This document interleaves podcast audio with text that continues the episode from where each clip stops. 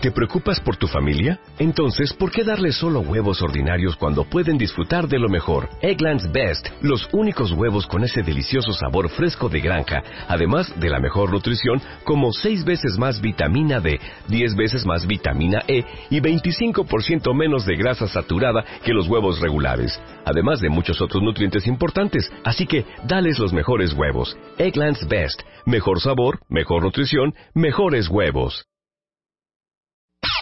Este mes, en Revista MOA, ¿cómo tomamos decisiones? El pavor a enfrentar las consecuencias y cómo aprender a decidir mejor.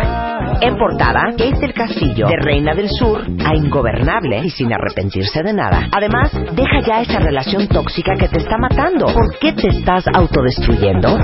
MOA Marzo, 112 páginas llenas de buenas decisiones, amor y salud. Libre de arrepentimientos. Una revista de Marta de Baile. Un segmento exclusivo para los hombres. Tago Molina. Muchas gracias, Rubén. 10 señales de alerta. Hijo. Pues es que ya también, o sea, nosotros nos echan que el cáncer de útero, que el cáncer de mama, que el cáncer de no sé qué, que el cáncer de la mujer. Bueno, también el cáncer de próstata. ¿No? Sí, fíjate que hay toda una eh, pues una, una corriente de, de propaganda, de información para, Ajá. como bien dijiste, cáncer de mama, cáncer de colon, cáncer de pulmón. Pero el cáncer de próstata realmente no es un cáncer que sea muy difundido en cuanto a prevención, en cuanto a detección y de tratamiento. Es un cáncer que realmente no pela a mucha gente y es el cáncer número uno en el hombre en el mundo. Ujú. Inclusive, estadísticamente, ha llegado a rebasar algunos años al cáncer de mama.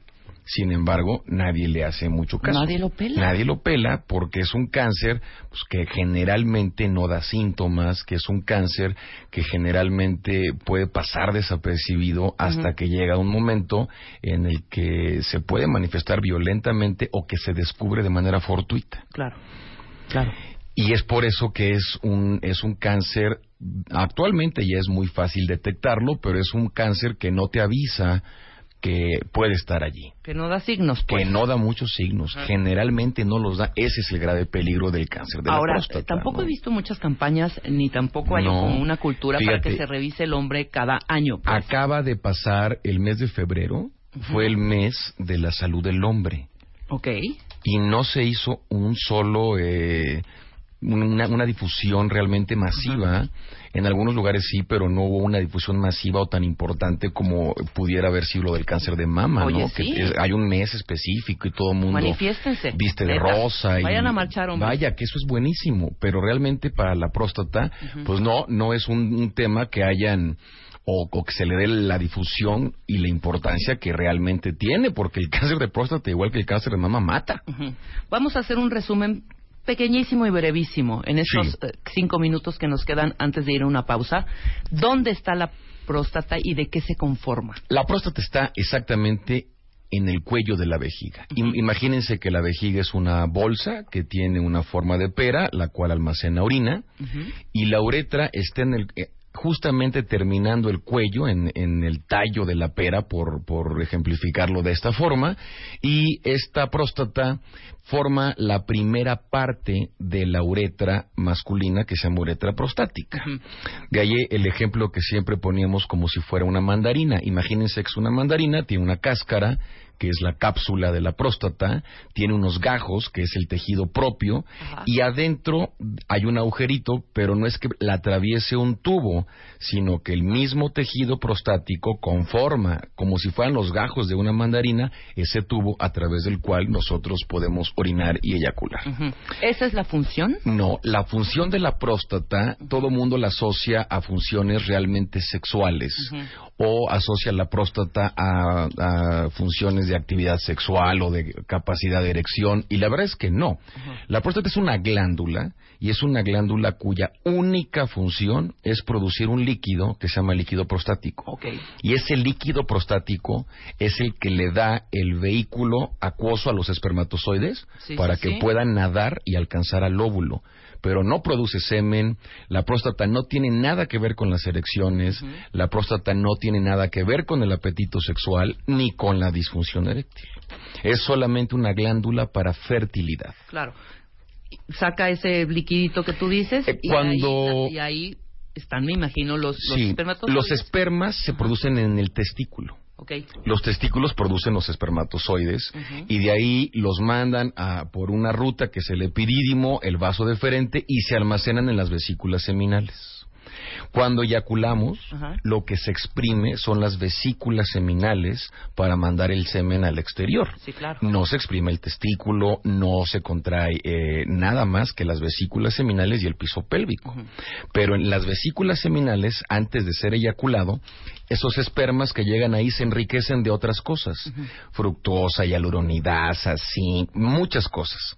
Y ya cuando se, cuando viene el fenómeno de la eyaculación, la próstata se exprime y entonces manda un líquido en el cual ese conglomerado de espermas con todos los, los nutrimentos Los que acabamos de hablar, y millones sí, de millones, pueden salir en un medio acuoso, salen nadando y se pueden mover. Claro. Porque si no tuviéramos próstata, los hombres no podríamos reproducirnos. Sí, no hay manera, no hay vehículo e- para sacar eyacularíamos. Claro. coágulos seminales. Cállate, Y entonces no habría cómo el espermatozoide pudiera alcanzar al óvulo. Ujú.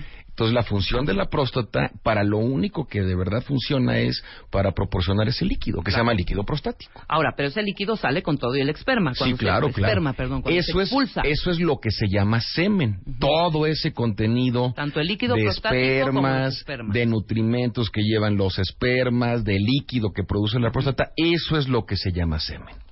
Y entonces la próstata constituye una parte fundamental para darle la consistencia líquida al semen. Claro, bueno, ya nos quedó claro. Regresando del corte ahora sí de lleno a estos 10 signos o demás señales para poder detectar a tiempo un cáncer de próstata. Y esto es importante también para las mujeres, para que las mujeres están a tres de los hombres diciéndole, vete a hacer un chequeo, vete a medir tu antígeno. Bueno, todo esto ahorita regresando del corte, ¿qué hacer? ¿Cuáles son los tratamientos? Y los miedos también y mitos que hay detrás de cada tratamiento eh, cuando se detecta un cáncer de próstata. Todo esto con Dago Molina regresando del corte, no se vayan.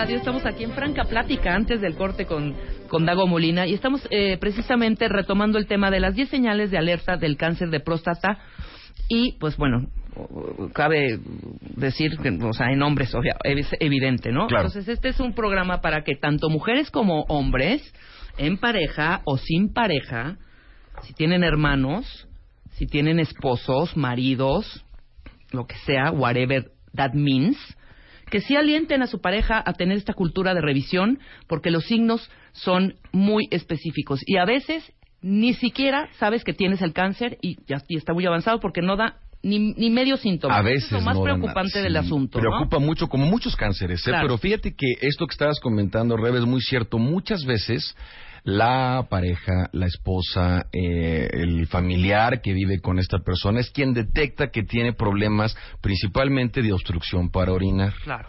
Como es, un, como es una situación que no genera dolor, entonces el paciente aprende a vivir con esto. Ajá. Pues ya no orino tan fuerte como cuando tenía 20 años, pero pues todavía orino algo y sale algo de líquido y tengo que medio pujar un poco y ya me levanto a orinar en lugar de una vez, me levanto tres y entonces ya me tardo más en vaciar, pero no me duele, no me arde, no hay sangrado y aprendes a vivir con ujú. Lo asumen como si fuera una condición de vida. Sí, claro. Por, por ir ganando que ya edad. se va atrofiando y ya Que más esto es grande, normal. más atrofiado el, aparato. Y las, y las personas piensan, esto es normal. Entonces, nadie debe de considerar este tipo de síntomas obstructivos como algo normal, porque además puede, en el caso de que solamente sea una obstrucción sin que sea un cáncer asociado, genera un daño progresivo a la vejiga y deja una mecánica miccional problemática. Claro. Y en el caso de que sí fuera un cáncer asociado a esto, pues puede pasar desapercibido y entonces es una bomba de tiempo que los pacientes tienen adentro. Claro, hasta lo que quieres decir es que no importa la edad, tú tienes que seguir orinando un chorro fuerte, no en gotitas, ¿Cómo es la, tienes que, orinada? Tienes que tener un chorro fuerte, de buen calibre, tienes que vaciar la vejiga rápidamente, es decir, 20 a 30 segundos, no se debe de interrumpir el chorro, no debes de pujar para iniciar eh, la micción y no debe de haber ninguna molestia ni de ardor, ni de dolor, ni cambios en la coloración de la orina, rosa, rojo o café oscuro. Eso es lo que se considera un chorro normal. Y que quede satisfecho después de haber orinado. Sí, claro, claro, claro. El tiempo promedio que tarda una vejiga de un adulto en llenarse, dependiendo del consumo de agua, pero el tiempo promedio es entre dos y tres horas. Si tú vas a orinar o ves que alguien vaya a orinar antes de dos o tres horas, es un paciente que seguramente no está vaciando bien la vejiga. Claro, en una condición normal, porque si estás en un restaurante o en un bar, sí, claro, y estás en una fiesta, vas a orinar cada media hora, pero en condiciones habituales, en donde tú vas a orinar cada 20 o 30 minutos o cada hora, eso no es normal. Claro. Eso nos habla de que la vejiga trae un problema obstructivo que le impide el vaciamiento correcto de, la orina que contiene. Y esto generalmente en, los hombres es la próstata. Cuando la próstata crece, va obstruyendo el diámetro de la uretra, lo va aplastando y eleva una barra media al interior de la, de la vejiga, como si metieras el puño en un globo con agua, y entonces deformas el piso. Eso genera un mecanismo de barrera en el cuello y otro de obstrucción en el diámetro de la uretra. Estás aplastando el cilindro, el tubo por donde orinas. Sí, claro. Y eso te, te genera dificultades para orinar, pero generalmente no, no produce dolor. Claro, no produce dolor. Entonces, en 24 horas, si dividimos 24 por las 3, ¿tú qué dices? Dividimos entre 3 las veces que eh, debe uno ir a hacer pipí serían en 24 horas seis veces. Pues entre 5 y 7 veces, dependiendo de la cantidad de agua, pero en todo el día. Sí, en todo el día. Hay, personas que dicen, es que yo voy 7 veces en el día y voy otras 7 en la noche. Pues Eso no está bien. Claro. Sí, es en, todo el día y con un consumo más o menos regular de líquidos, ¿no? Claro. Ahora, este puede o no ser un síntoma. Puede o no ser un síntoma. Porque tiene que estar relacionado con otros más que vamos a ir ahorita definiendo. Ok, este puede ser uno. La obstrucción. Principalmente hay que tener en cuenta la obstrucción para pensar en problemas de próstata. Y ya después, pues, eh, se hace un diagnóstico mucho más preciso para determinar si esa obstrucción está acompañada o no de células malignas. Claro, claro. Siguiente síntoma. Otro es el dolor, el ardor o el sangrado. Cuando alguien tiene dolor, ardor o sangrado para orinar, evidentemente eso no es normal y se tiene que averiguar de qué se trata. Y puede ser también un síntoma o de un proceso infeccioso porque la orina se queda estancada, que se llama estasis urinaria, que nos habla a su vez de un crecimiento de próstata o nos habla de que ya hay un proceso infeccioso dentro de la glándula prostática. Otra de las cosas muy importantes es que eh, hay mucha gente que puede tener síntomas no directamente asociados a esto, sino por, por ejemplo, dolor en la espalda, dolor en los huesos, eh, dificultades para respirar, que esto ya nos habla de cánceres mucho más avanzados, pérdida de peso de una manera no explicada, es decir, que no estén haciendo una dieta o que no estén en un régimen, pueden em, empezar a perder peso y pueden empezar con algún trastorno de riñón en cuanto a función de riñón, porque el cáncer puede empezar a crecer y entonces obstruye los meatos de la, de la vejiga, que son los sitios de drenaje de cada riñón, y les genera un tapón. Y ese tapón hace que el riñón empiece a perder su función. Exacto de repente empezamos a ver pacientes con pruebas de funcionamiento renal elevados. ¿Cuáles son estas? Creatinina, nitrógeno ureico en sangre, eh, el ácido úrico. Esos son pruebas de funcionamiento renal y eso puede ser también un dato indirecto. Pero principalmente, Rebe, es que tenga o problemas de obstrucción o problemas de incomodidad o molestias o cambios en el color de la orina. Esos son síntomas en general. Y como no podemos nosotros evaluar un cáncer de próstata con un ultrasonido, por ejemplo, el ultrasonido te da el volumen de la próstata en gramos, te dice qué cantidad de orina de residuos está quedando en la vejiga, pero no te puede decir si hay o no cáncer porque no ve las células. No, ok, ok. Entonces quiere decir No se ve ni una bolita, no se ve. Hay datos indirectos. Hay datos indirectos en el ultrasonido y se llaman nódulos hipoecoicos. ¿Qué quiere decir esto? Cuando tú ves una próstata en el ultrasonido, tú tienes que ver la imagen como cuando pones la televisión en el canal donde no hay programación, que se ven todos los puntitos grises de una manera uniforme, homogéneo. Cuando tú ves un tejido prostático heterogéneo, es decir, no homogéneo, se pueden ver nódulos como pequeñas bolitas un poco más oscuras dentro, pero eso no significa que sea cáncer. Claro. Pero esos nódulos se han se ha visto que hasta el 30% de los pacientes que tienen nódulos hipoecoicos en la próstata por ultrasonido pueden tener cáncer. Pueden tener células cancerosas. Por eso siempre hacemos el complemento con el antígeno. Ok. ¿Qué es? El antígeno es una prueba de sangre y el antígeno prostático específico es un marcador tumoral. Otro error también es que las personas piensan que el antígeno es diagnóstico de cáncer. Es decir, el paciente que tiene 8 de antígeno, 9 de antígeno, dice ya tengo cáncer. No, no necesariamente. Ok. Hay que hay toda un todo un tratado para estudiar el antígeno prostático específico y hay submarcadores y hay estudios mucho más específicos para poder detectar a los que realmente están enfermos y descartar al- como no enfermos a los que realmente no lo están. Eso se llama sensibilidad y especificidad en los estudios de, de laboratorio. Cuando nosotros tenemos eso, recurrimos a más, a más eh, recursos, válgase la redundancia, de la medicina, Sí. para que podamos hacer un diagnóstico preciso.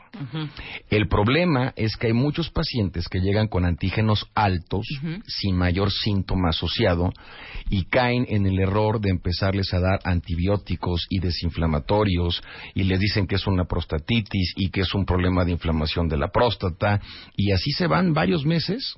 Y finalmente desperdiciaron un tiempo valiosísimo, porque si eso no era una prostatitis y era un cáncer, Sí, ya perdiste tiempo. perdiste tiempo y día que cáncer. pasa, día que pasa es día que avanza, ¿no? Sí, claro. Ahora, tienes que hacer los dos entonces. Haces, haces tanto el ultrasonido Como el antígeno. Juntos, sacarte tantito, perdóname, una para que no, no se asusten también los hombres cuando también dicen, no, me van a picar, me van a sacar sangre. no, es una van a-". prueba de laboratorio. Nada más. Es un piquete en la vena como cuando te vas a hacer cualquier estudio de sangre. Ajá, y el ultrasonido es simplemente tu gelecito en la parte. En, en la barriga, en, en la parte inferior del, del abdomen, ahí te ponen gel y te hacen el, el ultrasonido donde ven la vejiga, donde se ve la próstata. Exactamente. Y el ultrasonido transrectal tiene indicaciones específicas. No es que sea más exacto. Hay gente que dice, no es que es más exacto. No es cierto. ¿Qué es transrectal? A través del recto. No, A- quiero, no quiero que los asustes tampoco. A través del recto se puede hacer un ultrasonido, pero ese ultrasonido transrectal tiene indicaciones precisas, no es porque sea más exacto. Es igual de exacto un suprapúbico que un transrectal en manos expertas y bien hecho. claro. El transrectal tiene indicaciones para cuando vas a tomar biopsias, porque el antígeno está alto, o para cuando sospechas de enfermedades de las vesículas seminales. Ok. Esas son las indicaciones del transrectal. O sea, no necesariamente lo tienes que no, hacer. no, no. Y hay mucha gente que le dice el médico general o el, el médico que no es especialista en esto. un Hágase un transrectal porque es más exacto. Y la verdad es que no es cierto. El ultrasonido transrectal tiene indicaciones. Entonces, no es que sea más exacto. Claro, no tienen que ir para que los revisen y pues ya ahí decidirá el doctor qué sí se hace o qué no Sí, se hace. claro. Pero esto estoy viendo todo lo que nos hacemos nosotras, o sea, neta. Eso en es más cuestión complejo. De, ajá, de salud, o- obviamente, de nuestra salud, de eh, ir a hacerte un... eh, no, la mastografía, hijo, no, no, no, no. La no. Es que si supieran los hombres a lo que nos sometemos nosotros cada año o cada seis meses al hacer desde, desde nuestro papá Nicolau, Sí, claro. ¿no? O sea, hay la, la parte de la de, El ultrasonido. del ultrasonido. Tenemos también el aparatito este que es intravaginal. La colposcopía, la colposcopía. el transvaginal. Y ustedes es un piquetito y nada más el ultrasonido. Sí, y realmente también del tacto rectal. Bueno, pues el tacto rectal ha sido un- uno de los mitos grandes Claro, en esto, ¿no? no se hace, ¿o sí? Pues mira, el tacto rectal, Rebe, es una práctica clínica de diagnóstico cuando realmente no había otra cosa para ser más exactos. Entonces, tú, mediante una apreciación digital, tratabas de calcular el peso de la próstata, que generalmente eran apreciaciones muy Sí, distantes de la realidad, Ajá. y el tacto rectal tiene la desventaja de que es una apreciación subjetiva. Si tú tienes los dedos largos, tocas próstatas chicas. Sí, Si tienes los dedos chicos, tocas próstatas Grandes, grandes. claro, por para mí, esta mesa es pétrea, para ti puede ser semirrígida y para el de junto puede ser blanda. ¿Quién tiene la razón? Pues nadie, porque es subjetivo. Totalmente. Actualmente la medicina no puede basarse en apreciaciones subjetivas, ni por recomendaciones, ni por presentimientos. La suposición en la medicina es la madre de todas las equivocaciones. Si tú supones, te vas a equivocar. Contamos con la tecnología actual para hacer diagnósticos de muy alta precisión y por ende poder actuar en consecuencia. Sí, si tú no tienes un, un diagnóstico de muy alta precisión, no puedes dar un tratamiento de muy alta precisión y entonces puedes pasar desapercibido como un paciente con cáncer y de repente debutas con 600 de antígeno, ¿no? Y entonces sí ya tienes un problema mayor porque ya se desestadificó. El problema del tratamiento del, de la próstata, del, para el cáncer específicamente, es tomarlo a tiempo y de manera oportuna y quitarse todos los mitos y todos los miedos que hay alrededor de esto porque generó una cultura de terror, primero pensando que el que se opera de la próstata o queda incontinente o queda con disfunción eréctil. Sí, ahorita entraremos de lleno a los mitos también, claro. Y las otras cosas es que las personas, en, en su afán de la etapa primaria de negación de yo no tengo ningún problema, dejan pasar tiempo muy valioso en el cual se pudieron haber resuelto a prácticamente el 100% el problema del cáncer y lo dejan avanzar. Sí, claro. Entonces, uno de ellos era el tacto rectal, ¿no? Yo no voy porque no quiero que me hagan un tacto rectal.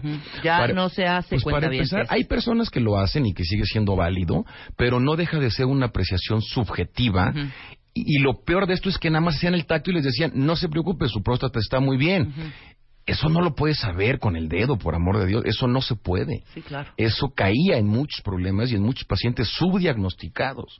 Ahora el tacto, muchas personas que nos dedicamos a la uroncología, prácticamente ya no se hace, porque tienes métodos muchísimo más efectivos y menos molestos, como los que tú acabas de mencionar, que es el ultrasonido por el abdomen y un piquete de sangre en la vena. Nada más. Nada más. Ahora, hablaste eh, unos minutos antes de, eh, de mediciones, al- altígeno, antígeno, perdón, altos o bajos. ¿Cuáles son los niveles Los rangos normales? normales, es de 0 a 4. Ajá.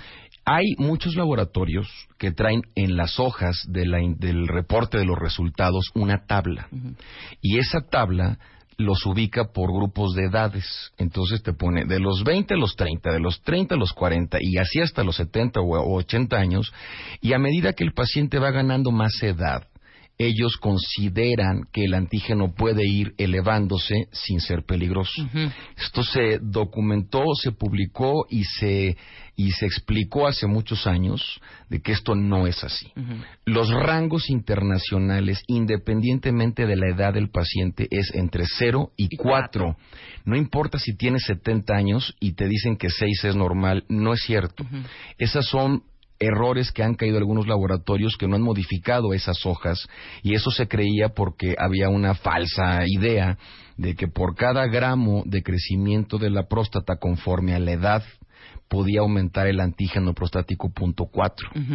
Y eso permitió que muchos pacientes con cáncer tuvieran complicaciones porque les decían que a los 70 años 7 de antígeno era normal. Eso no es verdad. Eso es un mito grave y muchas hojas hasta la fecha de los laboratorios traen esas tablas que tendrían que quitar de una manera prudente y razonable. Claro. Ahora, ya eres mayor de edad, ya tienes una familia hecha y derecha, tendrás que ya unos 65, 70 años, ¿no? Y te detectan el cáncer. ¿Tú puedes retirar la próstata completita? Sí. ¿La quitas completa? Sí, para el tratamiento de- del cáncer justamente se estadifica. Imagínate una escalera Sí. en donde hay diferentes peldaños y a medida que tú vas subiendo se va complicando o va avanzando este tumor.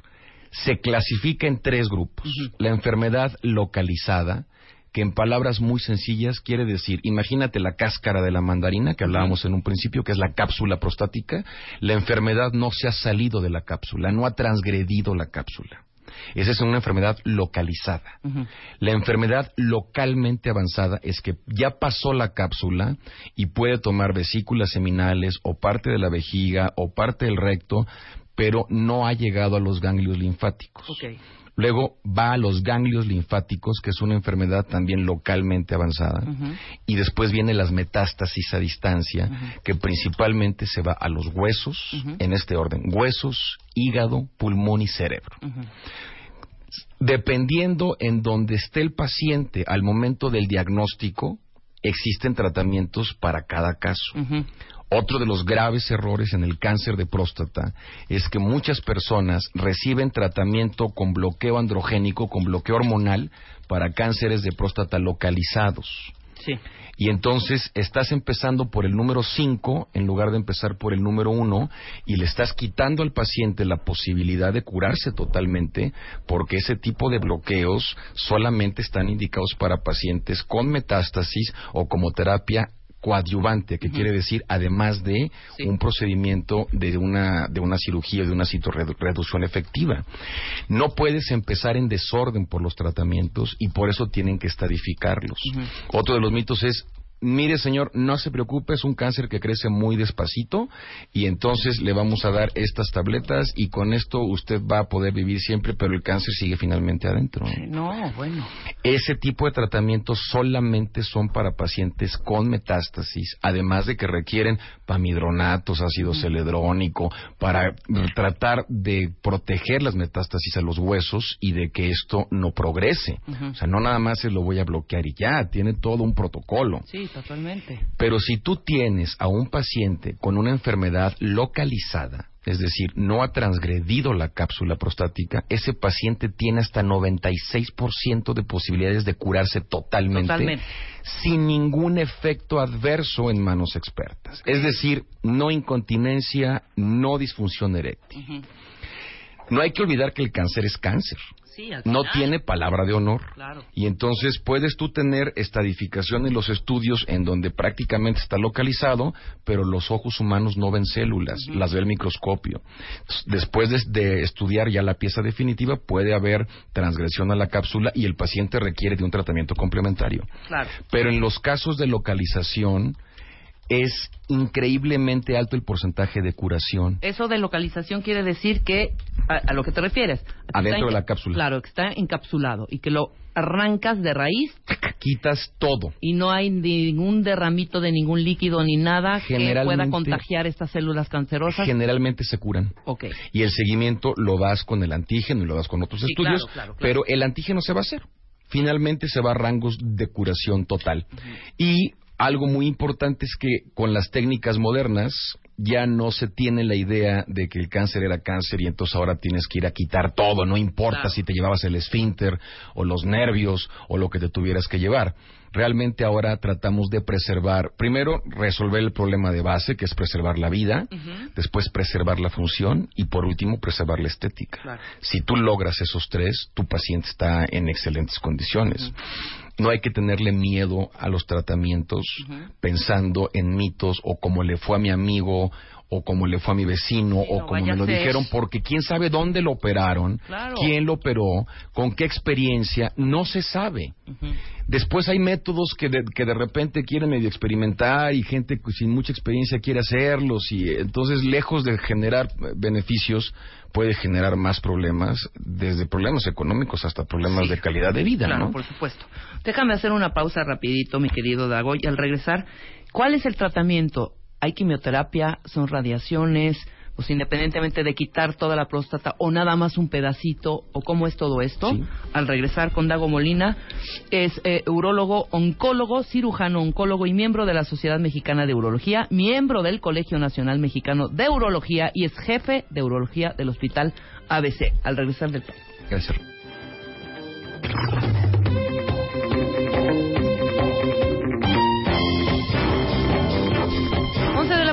Cinco minutos, cuentavientes. Regresamos con Dago Molina, nuestro urólogo, oncólogo, cirujano oncólogo y miembro de la Sociedad Mexicana de Urología, miembro del Colegio Nacional Mexicano de Urología y jefe de urología del Hospital ABC. Ya estamos compartiendo sus números. Su eh, Twitter es arroba dr-molina polo. dr-molina polo. Ese es su, Twitter, ¿no? Es correcto. Para cualquier duda. Pero no le estén pidiendo Consulta vía Twitter. Vayan, hagan una cita con él y vayan todos los que tienen dudas un poco más más eh, precisa. Sí, es que es muy complicado tratar de contestar los twitters o tratar de imaginarte el caso por la telefónica y eso te puede llevar a errores graves en la apreciación diagnóstica y por supuesto errores también en el tratamiento. No es conveniente dar consulta ni por teléfono ni por mensaje. Estoy de acuerdo contigo. Sí, es peligroso. Entonces nos quedamos en el tratamiento, ¿no? Quisiera quimioterapia, radiación. Principalmente depende del tratamiento, Rebe, como, como te explicaba yo antes del corte, eh, de la estadificación del cáncer. ¿En dónde está, en qué etapa está ubicado ese, paciente y hasta dónde ha llegado el cáncer? En los cánceres que están ubicados dentro de la cápsula prostática y que tienen tres factores pronósticos a favor de los pacientes, que esto es bien importante. El antígeno eh, una puntuación que se llama puntuación de Gleason y el porcentaje de la glándula tomada por el tumor. El antígeno se mide en el laboratorio. Si el paciente tiene menos de 10 de antígeno al momento del diagnóstico, es un factor pronóstico a favor de él. Ok, menos de 10. Menos de 10 después de las biopsias que tú haces de la próstata para poder documentar el cáncer, que ese es el único estudio que hace diagnóstico preciso de cáncer de próstata, las biopsias, el patólogo te va a decir qué tipo de cáncer es, te da nombre y apellido y te va a dar un puntaje que, que va del 2 al 10 y se llama puntuación de Gleason. Y esa puntuación de Gleason significa qué tan agresivo es el tumor porque te habla de lo bien diferenciado que están las células. Mientras más se acerca al 10, las células ya no se parecen nada a las células originales de la próstata. Mientras más se acerca al 2, se parecen más. No deja de ser cáncer, pero no es lo mismo un Gleason de 4 que un Gleason de 8. Exacto. Ese es el otro factor. Si el Gleason es de 6 o menos, es otro factor a favor del paciente y de, la, de, los, de las biopsias que tú hiciste, del mapeo prostático que, que hace el urólogo, si hay menos de un lóbulo o menos de la mitad de un lóbulo invadido por el tumor, es el otro factor a favor del, del paciente. Cuando se logran esas tres cosas en un solo paciente, el paciente tiene la estadificación mejor o la mejor que pudiéramos nosotros pedir, porque tiene altísimas posibilidades de curación. y ese tratamiento debe ser quirúrgico. Si el paciente ya no tiene una enfermedad localizada o hay datos de que ya pudiera estar fuera con otros estudios, entonces le puedes dar radioterapia o le puedes dar bloqueo androgénico. La radioterapia se utilizó durante mucho tiempo, sin embargo, los estudios hasta la fecha muestran que la radioterapia a 10 años puede tener prácticamente una recurrencia arriba del 52% de los casos. Además de que un tejido que ya está radiado, ya sea con semillas o ya sea con eh, terapia de radiación externa, que se llama teleterapia, es un tejido que ya queda quemado y es un tejido que no va a cicatrizar correctamente. Por lo tanto, un paciente que ya fue radiado es un, es un paciente que tiene muy pocas posibilidades de poder operarlo porque no va a cicatrizar correctamente y se pueden hacer fístulas o le puedes dejar al paciente un riesgo o una calidad de vida mala. Entonces, la radioterapia se utilizó durante mucho tiempo y tuvo su boom, su, su, etapa de moda con las semillas radioactivas y con la teleterapia pero actualmente la radio como terapia única ha mostrado que entre después de 10 años pueden tener una recurrencia muy alta del claro. ¿Y cómo bajas esa, esa, esos niveles? O sea, ¿cómo bajas? Es, sí, ok, sí aconseja radioterapia, pero aparte algún tratamiento Lo que pasa es que ahora la radioterapia se tendría que utilizar más como coadyuvante, es decir, después del tratamiento quirúrgico, que como un tratamiento primario. Que no sea el primero. Exacto. Y el otro tratamiento que hay es bloqueo androgénico, porque el cáncer de próstata es un cáncer que generalmente come de hormonas, las cuales son producidas con los testículos. Sí, sí, sí. Y cuando esa próstata recibe en sus receptores esas hormonas, se alimenta igual que el, que el, que el cáncer de, de, la próstata en este caso. Entonces, si tú das un medicamento que va a bloquear ese alimento para el tumor, no lo estás quitando, pero lo puedes detener. Este tratamiento se da para aquellos pacientes que ya tienen evidencia de metástasis, es decir, de un cáncer que ya se salió de la próstata y que ya llegó a otros lados, como pueden ser, por ejemplo, los huesos. Okay. Entonces, en el paciente que tiene ya un foco de metástasis en los huesos, no es un paciente que tú puedas operar de la próstata, ni hacerle una radical, porque no lo estás curando con la cirugía, no le estás ofreciendo nada, el cáncer ya está fuera de allí. Entonces tienes que dar tratamiento para detenerlo, porque no puedes operarlo de todo el cuerpo ni quitarle todos los huesos, ¿no? Sí, sí, sí. Entonces tienes que dar tratamiento que detenga el tumor siempre y cuando sepas la estirpe de ese tumor, porque eso funciona para la gran mayoría de los cánceres de próstata, pero hay cánceres de próstata que se comportan de una manera muy agresiva y que no responden al bloqueo hormonal, como el carcinoma neuroendocrino. Por eso es otra cosa. Son casos muy raros, pero son casos de cáncer que ni siquiera marcan, ni siquiera elevan el antígeno prostático. Entonces, cuando al paciente se le opera de un problema de próstata porque o por obstrucción con un antígeno normal y no se manda el tejido a estudiar, nunca vas a saber si ese paciente pudo haber tenido o no y si lo tiene, la sobrevida en general son 51 a 52 semanas. No, rapidísimo. Es muy peligroso. Por eso los láseres para próstata y todas estas cosas se, se, siguen utilizando, pero siempre se tiene que tener tejido en el patólogo para que el patólogo pueda ver al microscopio y descartar la posibilidad de que haya o no haya una célula maligna. Sí, exacto, totalmente. Eh, aunque te tilden a veces de, exagerado o de loco, si tú tomas en cuenta que hay un cáncer que no eleva el antígeno prostático, tienes que mandar tejido a patología o o el paciente va a vivir sin saber y de repente no puede caminar y de repente tiene tos y, lo encuentras lleno de metástasis porque fue un carcinoma neuroendocrino, que tiene otro tratamiento completamente distinto. y ese, ese, ese perdón, ese neuroendocrino. neuroendocrino aparece también ahí en los genitales.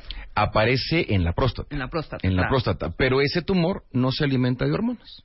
Okay. Ese es un tumor que aunque tú le des el bloqueo eh, eh, hormonal, aunque tenga ya metástasis, no le va a funcionar ese tratamiento a ese paciente. Sí, claro. Tienes que darle otro tipo de tratamiento que existen pero es un cáncer más agresivo. Pero es muy raro. Hay 202 casos publicados en la literatura universal de carcinoma neuroendocrino y este muy raro en la historia del lauro, ¿eh? es muy raro.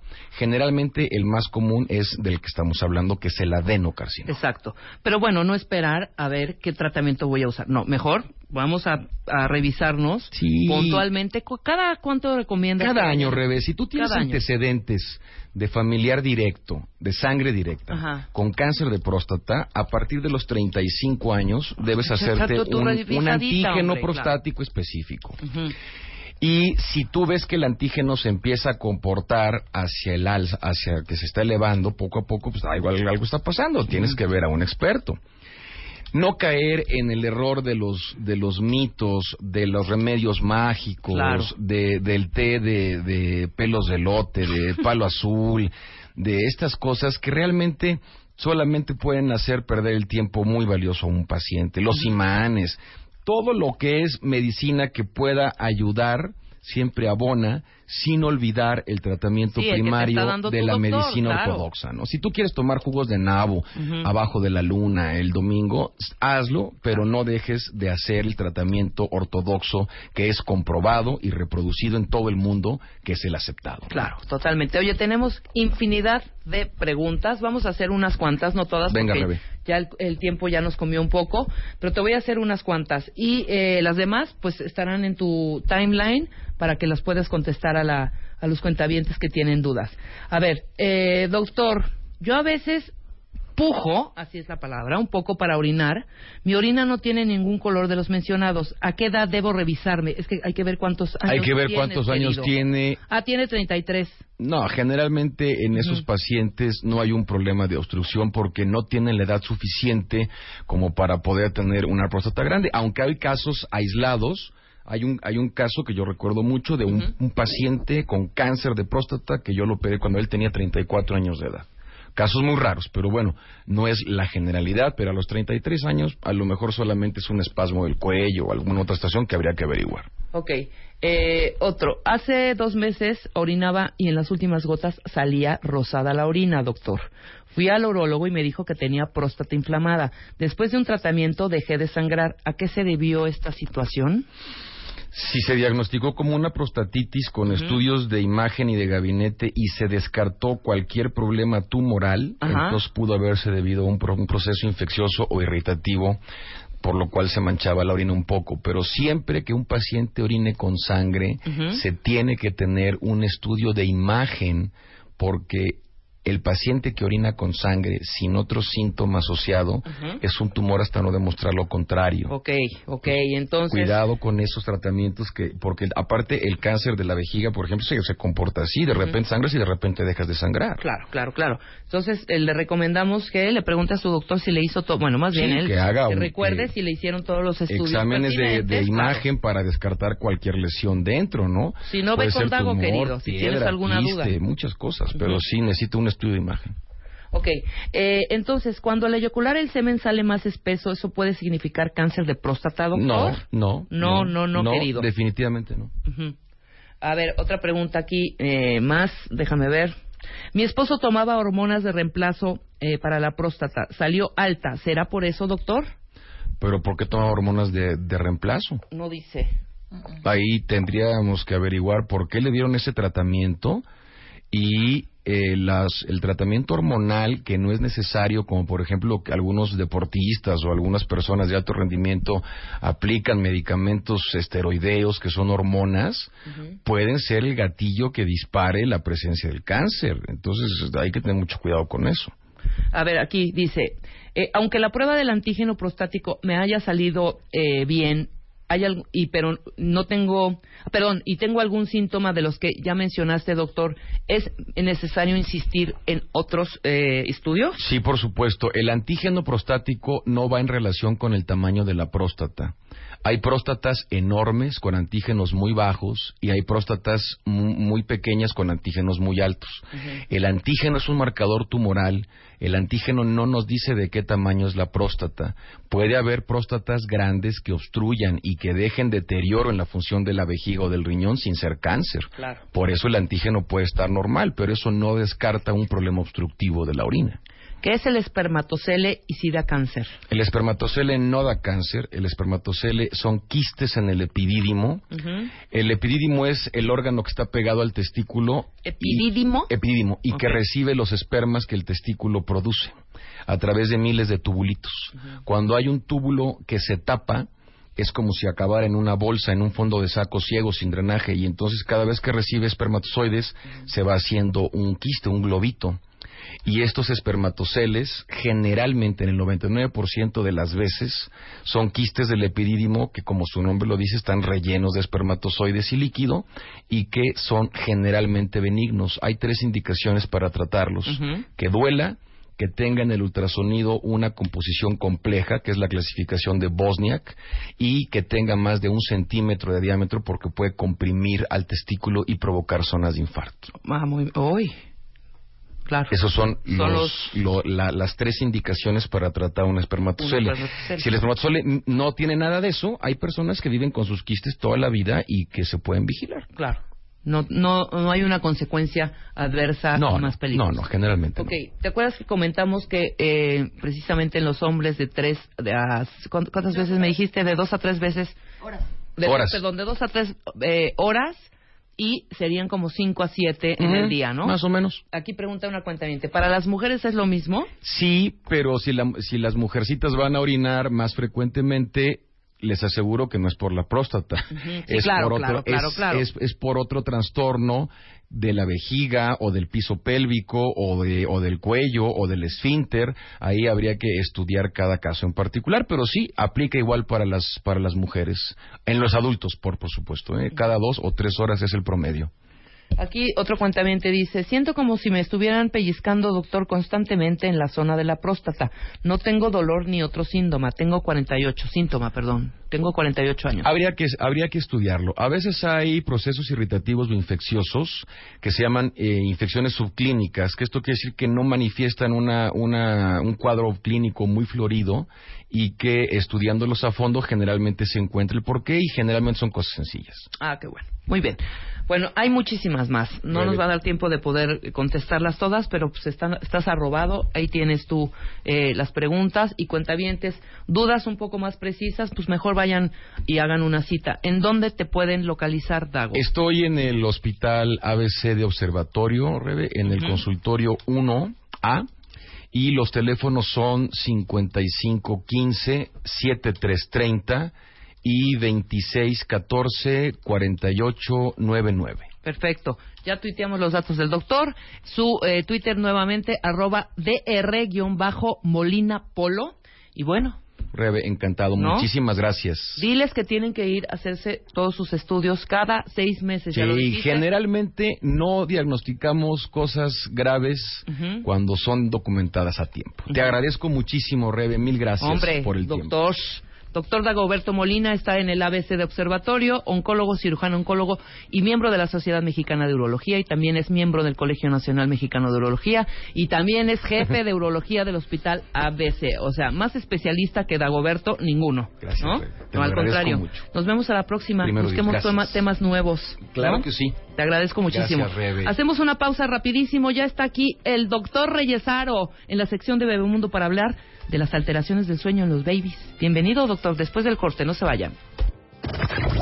The Beauty Effect, marzo, cumplimos un año. Y para celebrarlo, Eugenia de Baile nos cuenta cómo salir adelante, sintiéndote guapa en cualquier situación. Love yourself, cambia de chip, reconcíliate con todo lo que eres y acepta lo que nunca vas a hacer. Además, te decimos cómo hacerle para que no se te note la desvelada, qué vas a usar según tu edad y cómo aprender a reírte de ti misma. The Beauty Effect, la única revista 100% de belleza en México. Este mes en la revista Bebemundo, 25 páginas sobre el bullying, cómo detectarlo y prevenirlo, pero sobre todo, cómo actuar. Reduce las molestias del reflujo, conoce sus causas, síntomas y el posible tratamiento. ¿Sabes qué le estás dando de comer a tus hijos? Aprende a leer las etiquetas y descífralo. Además, te decimos el momento ideal para anunciar tu embarazo y cómo recuperar tu figura después del parto. Esto y más en la revista Bebemundo de marzo. Bebemundo presenta 11 de la mañana con 30 minutos, bueno, 29 para ser exactos cuentavientes. Cada vez que pones esta música, Luz, se me antoja mi colchita, mi camita y meterme a dormir y a roncar. Yo también sufro de, alteraciones del sueño, doctor. Está con nosotros el doctor Reyes Aro Valencia, director del Instituto Mexicano de Medicina Integral del Sueño y es especialista en neurofisiología clínica. Es doctor en ciencias fisiológicas con especialidad en perdón, neurociencias. Doctor Reyes Aro, bienvenido. Hola, Rebe. Hola a todos los cuentavientes. Con gusto estar nuevamente en este espacio tan importante. Qué maravilla. Eh, hemos hablado muchísimas veces con el doctor Reyesaro acerca de las alteraciones del sueño en adultos, pero nunca habíamos tocado este tema, que a mí hasta, hasta me sorprende. Yo no, yo no concibo a un chavito, a un niñito de dos, tres años, con alteraciones del sueño, doctor. Y tengo una estadística, y dígame usted si estoy en lo correcto, que dice, entre el 25 y 30% de las visitas al pediatra chequen cuentamientos, están relacionadas con algún problema ligado al sueño. Es decir, 6 de cada 100 niños entre los 2 y los 12 años sufren, sufren alteraciones del sueño. Así es, sí, se estima que uno de cada cuatro niños padecen algún trastorno de sueño.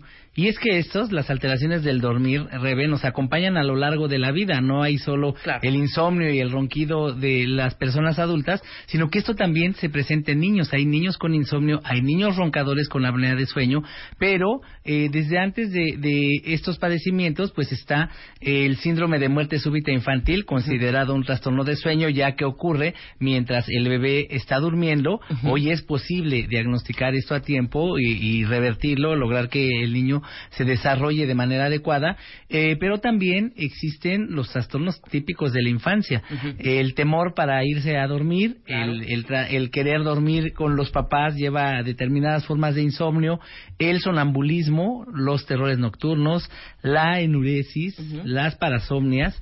Eh, ya eh, atendemos casos de niños que están presentando fases retrasadas de sueño sueño, por no tener cuidado con los horarios en los que se van a dormir, entonces desfasan sus horarios para dormir de tal manera que la expresión de los trastornos del sueño en pediatría es más frecuente de lo que pensábamos. Sí, totalmente. El ciclo de sueño de un adulto al niño varía. Sí, completamente. Completamente. ¿Cuánto tiene que dormir un niño y qué es bien dormir?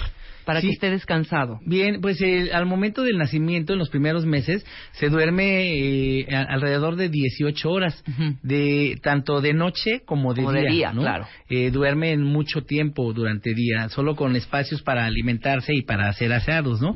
A partir del tercer mes, eh, de vida comienza a establecerse el ritmo circadiano. Ya hay más sueño nocturno que diurno. Sigue habiendo sueño durante el día, eh, pero ya no tanto como en los primeros meses. Posteriormente, alrededor de los seis meses, eh, se duermen 12 horas, 12 horas. también con dos siestas prolongadas, 10 nocturnas y, y, dos siestas durante el día, y esto se mantiene hasta el primer año de vida. Ya en la edad preescolar eh, se reduce el tiempo de la siesta, solo hay una siesta y se duermen alrededor de, de 10 horas en la noche. Y en la edad escolar desaparece la siesta y se mantienen estas 10 horas de, sueño que disminuyen en el adolescente a 9. 9 es lo mínimo recomendable que un adolescente debe dormir para llevar a cabo todas las funciones del dormir. Y el bien dormir, pues se expresa en el caso de los niños, pues que no hay dificultad para iniciar el sueño. Ellos también despiertan varias veces, ellos también tienen ciclos de sueño conformados por varias etapas y despiertan brevemente después de cada despertar. Entonces no debe haber problemas para iniciar iniciar el sueño, ni debe haberlos para que vuelvan a dormir después de que despierten por, por cualquier motivo. Generalmente es por un movimiento, generalmente es porque se cumplió un ciclo de sueño. Recordemos que la hormona del crecimiento se produce en una de las etapas de sueño profundo y que los niños tienen que moverse más de lo que nos movemos en otros momentos de la vida al estar dormidos y es completamente normal que lleven a cabo esta función eh, o este comportamiento al dormir. Y bueno, eh, deben, dependiendo de la edad, hacer sus siestas eh, programadas, pero ya en otros momentos de la vida, cuando ya no debe haber siesta, si la hubiera, es un indicador de que está habiendo algún problema durante el sueño. Entonces, eso significa dormir bien. Y en el momento en que son capaces de referirnos lo que sueñan, recordemos que soñar es un indicador de llegar a la etapa más profunda de sueño con lo que se cumple un ciclo de sueño. Y de hecho, es importante conocer ya la expresión de estas cuatro etapas de sueño que también desarrollan los niños. A partir del sexto mes de vida comienzan ya a expresarse los elementos que nos permiten identificar estas cuatro etapas.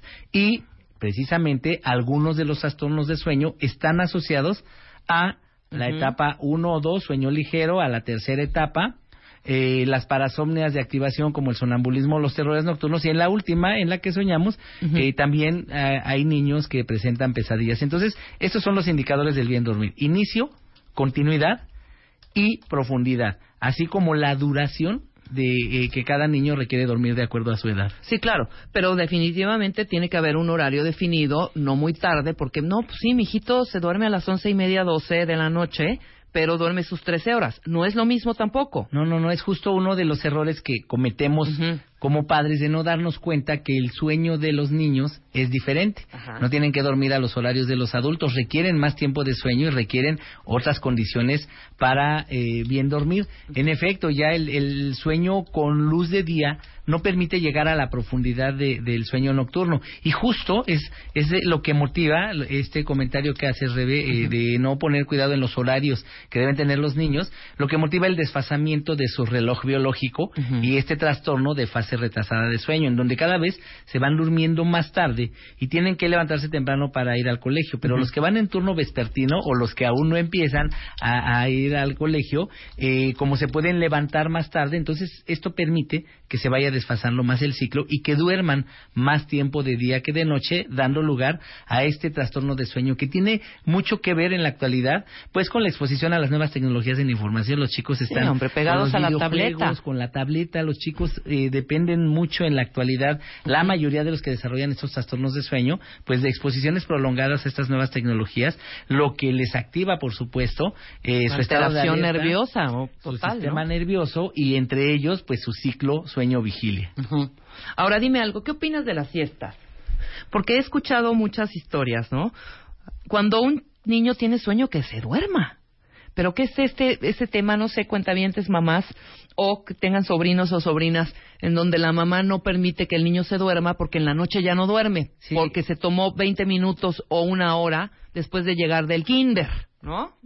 Sí, recordemos que, que la siesta es, es un indicador de un desarrollo adecuado en el caso de los niños, que durante el primer año dos o tres siestas se, se llevan a cabo, se reducen en la edad preescolar a dos, a una, eh, eh, a una antes de, de los cinco años de edad, pero cuando ya en edad escolar se hace siesta, y, y, dependiendo de la duración, quiere decir que no se cubrió el sueño nocturno. Ya la siesta desaparece eh, en, en, esta edad, ¿no?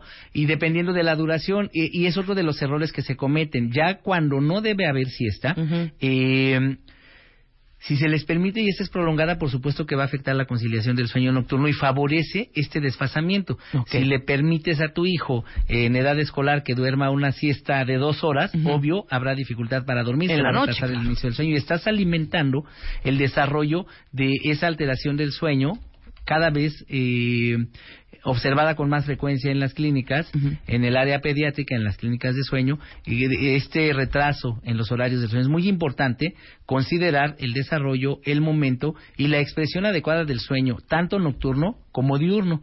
eh, hay eh, ya en, en al final de, de, la infancia, al inicio de, de la adolescencia, pues jovencitos que se acuestan mucho tiempo durante el día uh -huh. porque se desvelaron en la noche. Obviamente no cubrieron la función del sueño nocturno y duermen tiempos prolongados. Sí. Un indicador muy preciso de que algo está mal en la noche y hay que corregir. Es muy sencillo manejar esto uh -huh. con técnicas conductuales llamadas cronoterapia, en donde vamos reduciendo el tiempo que duermen durante el día, a, a, haciéndolo lo más alejado que sea posible de la noche y esa media hora que le vamos quitando al día de siestas prolongadas, la ponemos en la noche. Ok.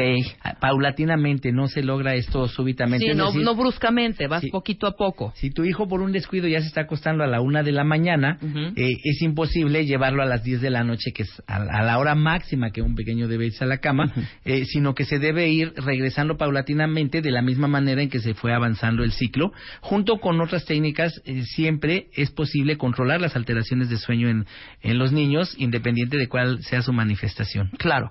Eh, independientemente de este que acabas de comentar de las siestas, ¿cuándo debemos sospechar, doctor, que un niño tiene problemas de sueño? Bueno, eh, en el caso de, de lo que, las visitas más frecuentes a la clínica, eh, uh -huh. el insomnio infantil, bueno, cuando hay dificultad para dormir, cuando al niño le da temor, inquietud, la hora de irse a dormir, se uh -huh. tarda en dormir, cuando tienes que estarlo apapachando, llevarlo a tu cama, eh, estar con, con tu hijo en la noche para que se duerma y aún así hay dificultad, ese es un indicador. Uh -huh. eh, y si se presenta frecuentemente generalmente actuamos cuando el insomnio está presente más de tres veces por semana. Uh -huh. Otro indicador es que se pudo haber dormido sin mayor problema, pero a medianoche se pasa a la cama de los papás. Uh -huh. Y no hay manera de eh, tranquilizarlo si no es permitiéndole que se duerma contigo. Es otro indicador de que ahí ya está el, el insomnio. Uh -huh. Y si se acostumbró, no nos damos cuenta que lo acostumbramos sin querer a dormir en presencia de ciertas claves. eh, el biberón, el seno materno, el chupón, un juguete, luces prendidas, música, estamos condicionando al bebé a dormir de esa manera. Y cuando decidimos que ya no, y se suspenden súbitamente la presencia de algún estímulo, pues es cuando viene el llanto, la interrupción eh, del sueño en la noche uh -huh. y la búsqueda de aquel elemento con el cual eh, se les enseñó a dormir. Esta es la causa más frecuente de insomnio infantil que afortunadamente no subyace ningún trastorno físico, orgánico, ninguna enfermedad, solo cuestiones de crianza. Es muy sencillo manejarlo, uh -huh. requiere de disciplina, por supuesto, sí, claro, de, de, los, de los papás, papás porque cuando hay un trastorno de sueño en el niño se vuelve una pesadilla sí. para los papás. Todos dormimos mal cuando hay un trastorno de sueño infantil, no solo el pequeño que es afectado, sino también los papás, pues que a, al ocuparnos de, eh, de, los problemas de sueño, eh, pues también se interrumpe el sueño nocturno de los papás. Así es que estos son los indicadores del insomnio. ¿no? Tenemos otras alteraciones. Hay otras alteraciones, claro. El insomnio conductual, por ejemplo, doctor. Este es el insomnio conductual, el que el que está relacionado con, con estímulos. Con este que, me acabas de, claro. Es el más frecuente, el más el más sencillo de, de manejar. De manejar, que ese es más fácil. Pero vienen otros que son un poquito más complicados. Sí, sí, sí. Eh, el, de, el de la higiene inadecuada de, del sueño, es decir, pues el no tener cuidado, el no respetar los horarios, el tiempo que los chicos requieren dormir, el, el permitir que se duerman eh, en horarios ya tarde, las necesidades de, y las exigencias, los estilos de la vida actual hacen que muchas parejas trabajan todo el día, alguien se ocupa del cuidado de sus hijos y en la noche pues quieren convivir, tanto el hijo como los papás, y entonces esta convivencia sana, necesaria, eh, se prolonga unas horas de la noche. Cuando el niño ya debe estar dormido, pues está atendiendo a, estos cuidados, esta compañía. Está con la adrenalina full. De cariño, claro. Entonces, esto hace que, que no se tomen en cuenta estas cuestiones de higiene inadecuada del sueño, como también permitir que jueguen videojuegos eh, intensos previo a la hora de acostarse. Claro. hay que poner límites. Eh, no, no estamos en contra de estas cuestiones de las nuevas tecnologías, del entretenimiento, pero sí poner límites porque se estimulan los niños y esto hace que se retrase el inicio del sueño o que quieran permanecer jugando eh, o, en, lo, en la actividad que estén y que no se ha puesto un límite. Pero también tenemos descuido eh, con la alimentación que puede influir en los trastornos de sueño. Azúcar. Azúcar, cafeína. Eh, chocolates. chocolates, tés, muchos papás acostumbran dormir a los bebés con tecito. con tecito y muchos tés contienen sustancias estimulantes. Aunque no le pongan azúcar al té. Sí, sí, aunque no le pongan azúcar, eh, pero generalmente eh, se le pone, se les pone azúcar, ¿no? Sí, alguna alguna sustancia energética, azúcar, miel, alguna eh, sustancia que todavía estimula más. Pero si, si se suma esto, si en el día eh, hay familias que les permiten tomar café, refrescos de cola, chocolates, eh, que usan fórmulas eh, nocturnas con chocolate y entonces no se dan cuenta que fueron sumando elementos que van a estimular eh, el estado de alerta de los pequeñitos y con ello una dificultad para dormir. Entonces estos descuiditos es eh, provocan el insomnio por mala higiene de sueño. Exacto. Sí. Eh, el síndrome de las piernas inquietas, que también nos da a los adultos. Sí, es una, una situación que pensamos que solo existía en el adulto, pero ya estudios recientes han demostrado que existe también en niños. Es una sensación incómoda en piernas que les da estando despiertos, pero en reposo. Las tienen que mover continuamente. Eh, cuando están sentados, cuando están tranquilos, y cuando intentan dormir.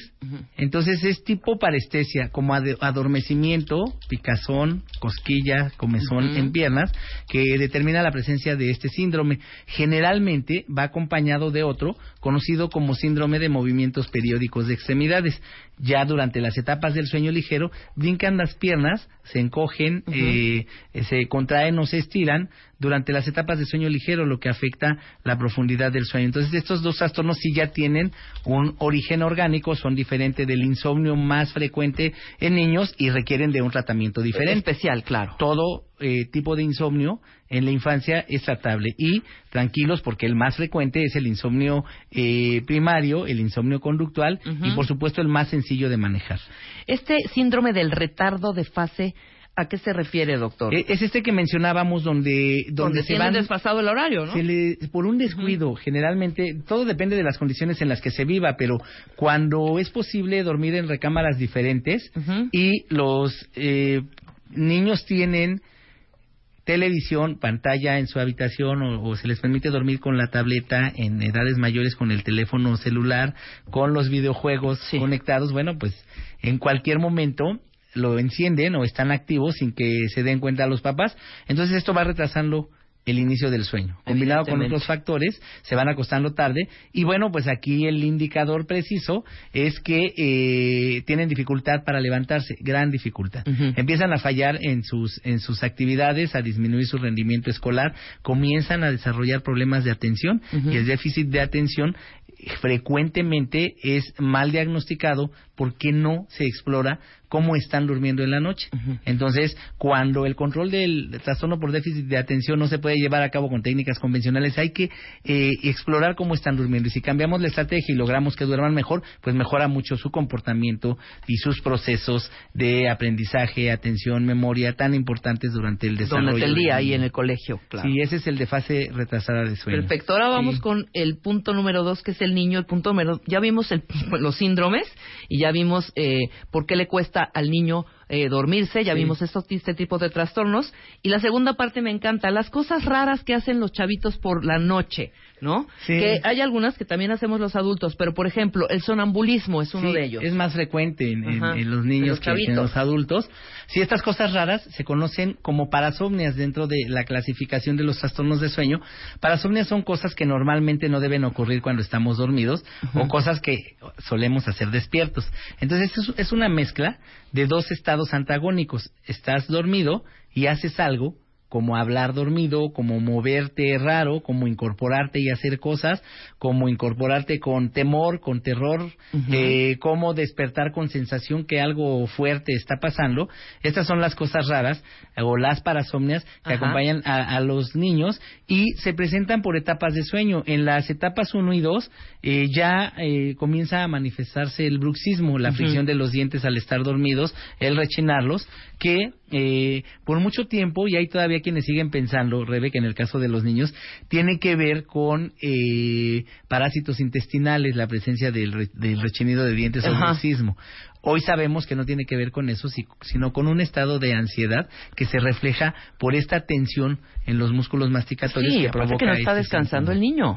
Sí, y entonces, claro, le, es un ruido que a veces es tan intenso como el ronquido, pero además hay desgaste de las piezas dentales y puede morderse, lo cual provoca despertares en los casos de que es más intenso el bruxismo, ¿no? Eh, y, este e, esto ocurre durante el sueño ligero. Hablar dormido es otra de las cosas raras que hacen los Pero hablar dormido no es no es sonambulismo. El sonambulismo tienes que pararte y hacer algunas acciones necesariamente. Sí, el hablar dormido normalmente ocurre en las etapas de sueño ligero y generalmente los niños dicen las cosas que no les permitimos decir en el estado de alerta. Dicen palabrotas, dicen groserías y, y luego cosas ininteligibles. Estos dos se, se consideran en general las parasomnias trastornos benignos del sueño, toda vez que solo afectan la expresión del sueño, pero no producen mayor daño eh, en los pequeños y sobre todo cuando se controlan estos con gran facilidad. Claro. Pero al llegar a la tercera etapa, Recordemos, la tercera etapa de sueño es donde más profundamente dormidos estamos, donde es más difícil despertar y es la que más tienen los niños, porque ahí es donde se produce la hormona del crecimiento, es donde se está dando esta función tan importante al dormir. Entonces, al ser una etapa de sueño profundo, los niños no se enteran y es muy difícil despertarles. Aquí surge el sonambulismo, eh, los terrores nocturnos y los despertares confusos. Son tres trastornos que se conocen como parasomnias de activación. ¿Qué pasa? El niño se incorpora, en el caso del sonambulismo, puede desde sentarse solo en su cama, deambular dentro de su recámara y en conductas más elaboradas salir de su recámara ah, y hacer cualquier actividad, ¿no? Abrir el refri y tomar un vaso con leche. Generalmente son conductas que no ponen en riesgo la vida del pequeñito como eh, normalmente se cree, que pueden salir de casa, eh, trasladarse, eh, caminar por sitios peligrosos, a pesar de que están en un estado de sueño profundo, identifican los sitios por donde van, pero también el estado de alerta pues no está pleno, debe procurarse evitar que haya objetos con los que se puedan accidentar, ¿no?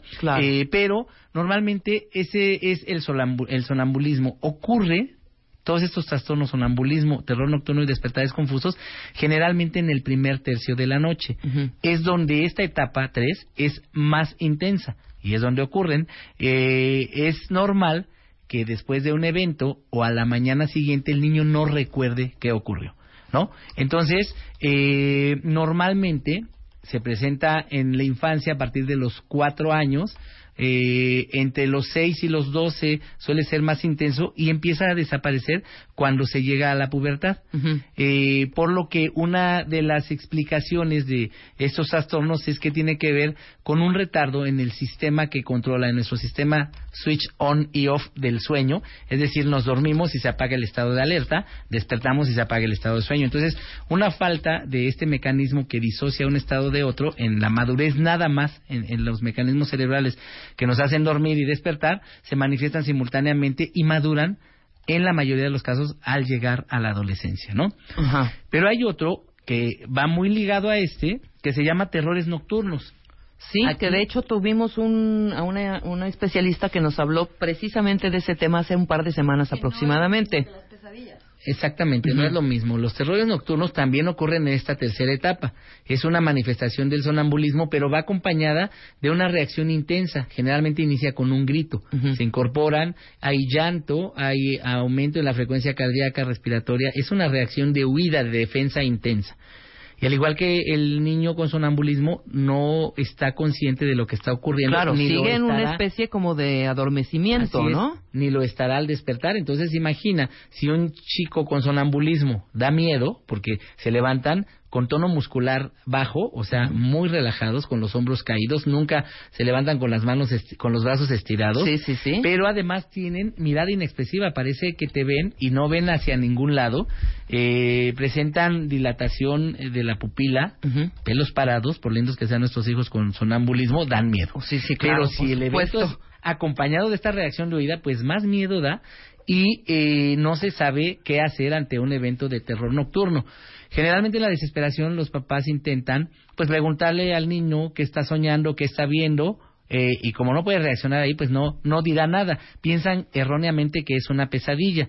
La pesadilla, para diferenciarla del terror nocturno, es un sueño intenso que el niño recordará y no se levanta a hacer cosas, no se levanta a defenderse. En el caso del terror nocturno, no va a recordar qué pasó y eh, es una reacción intensa, pues que afecta mucho tanto al que lo padece como a, a- como a los papás. También ocurre en el primer tercio de la noche y también tiende a desaparecer conforme el niño se va desarrollando si no se hace nada.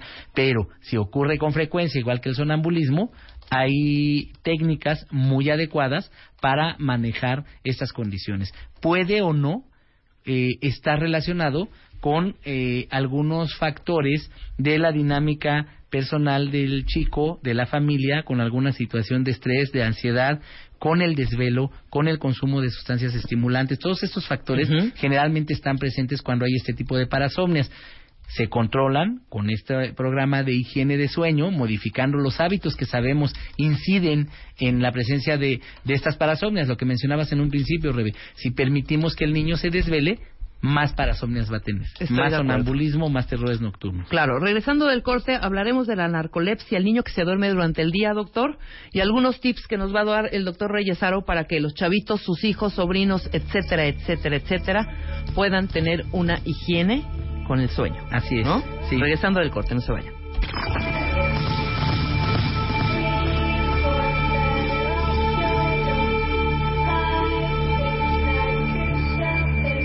Estamos de regreso en W Radio, eh, terminando de hablar de terrores nocturnos y pesadillas.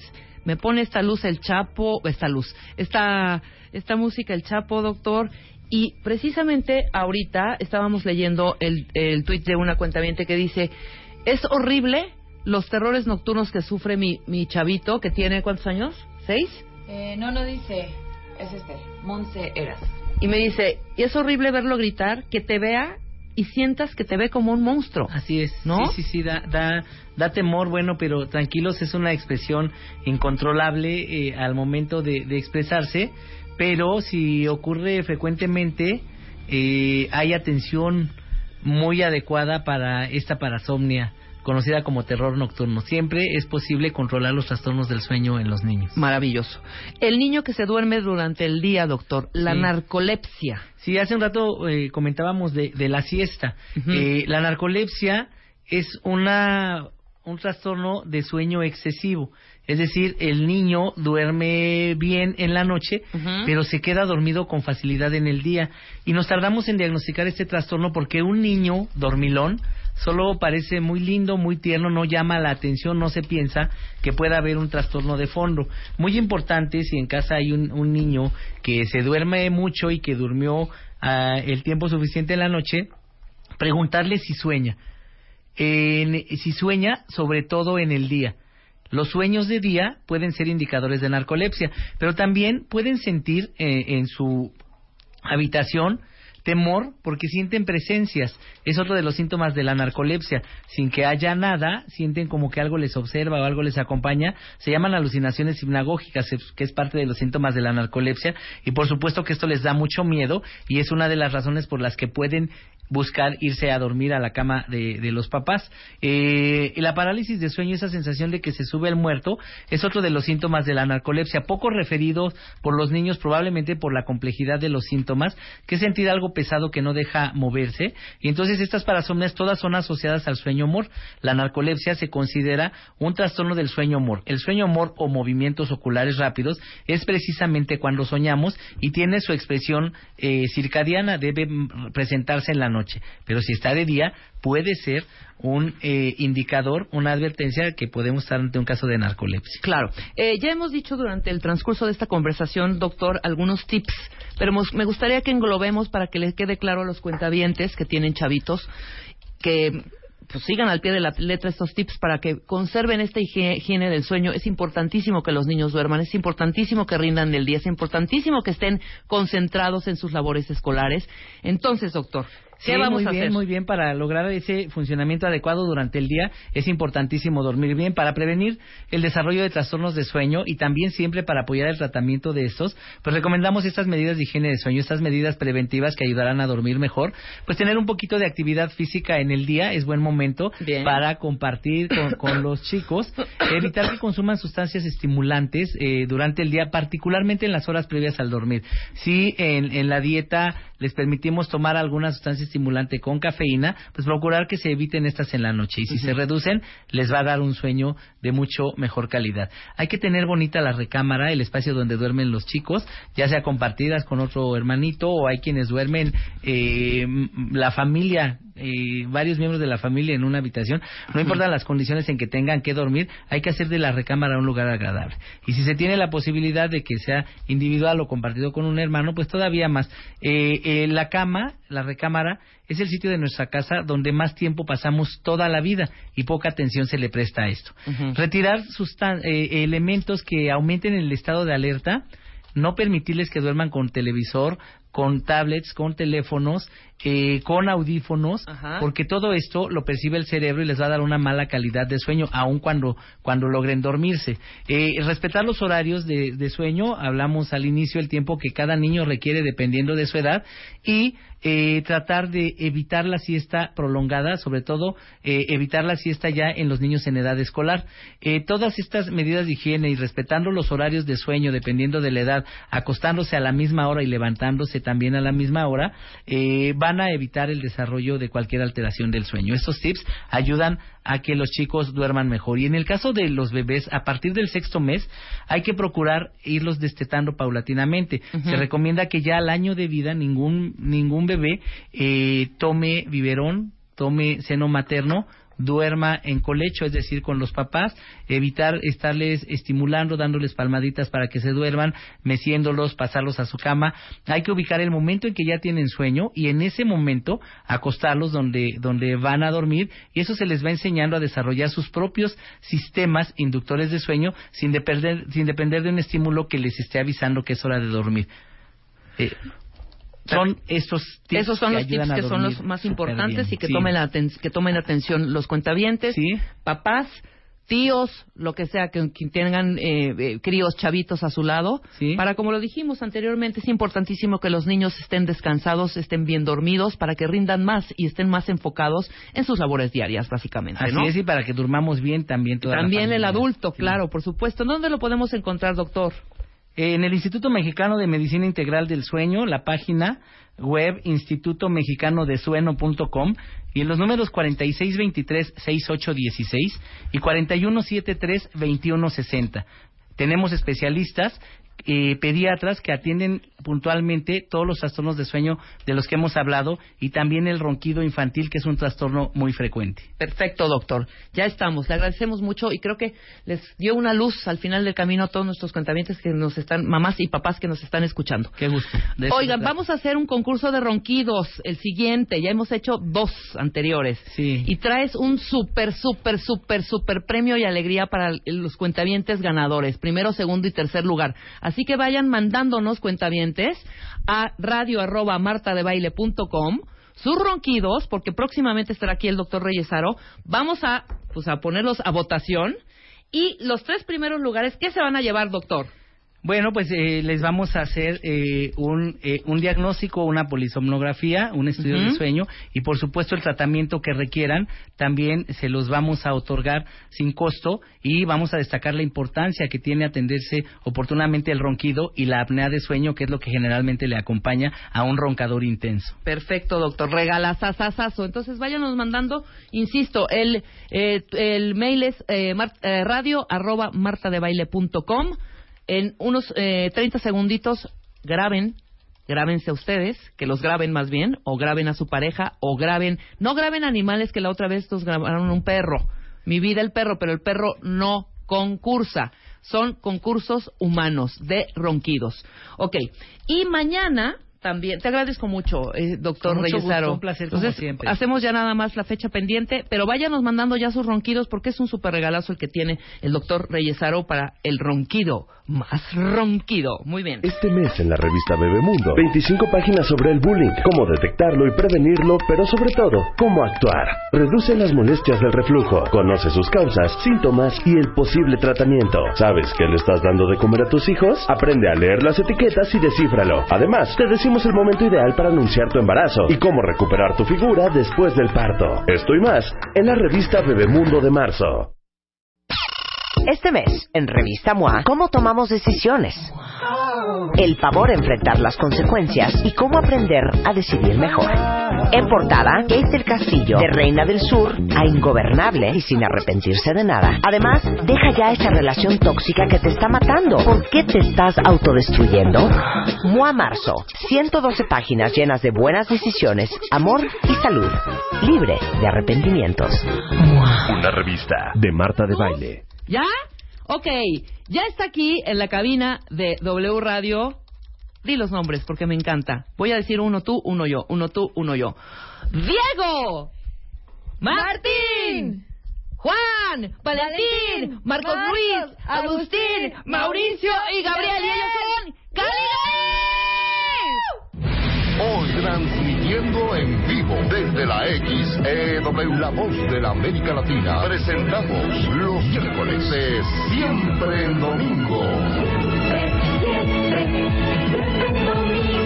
Con las estrellas de ayer y hoy.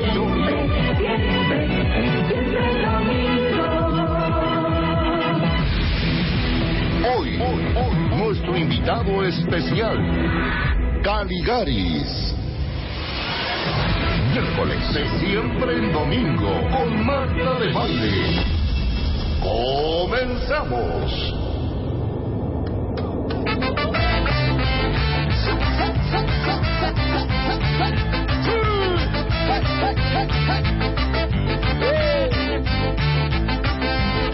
Aquella vez diez, ahora somos unos cuantos. Cuidado, porque los tenemos rodeados. Me preguntas por qué de todo te reís. somos payasos, no ponemos la nariz. No somos muchos, no somos pocos. No somos muchos, no somos pocos, pero estamos todos locos, locos, locos. No somos muchos, no somos pocos,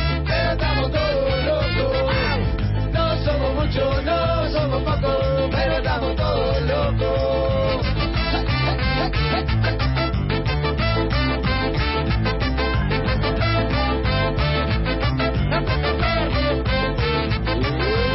No te confíes si no lo ves, estamos todos camuflados. Tenga cuidado, mucho cuidado, hay gente loca en todos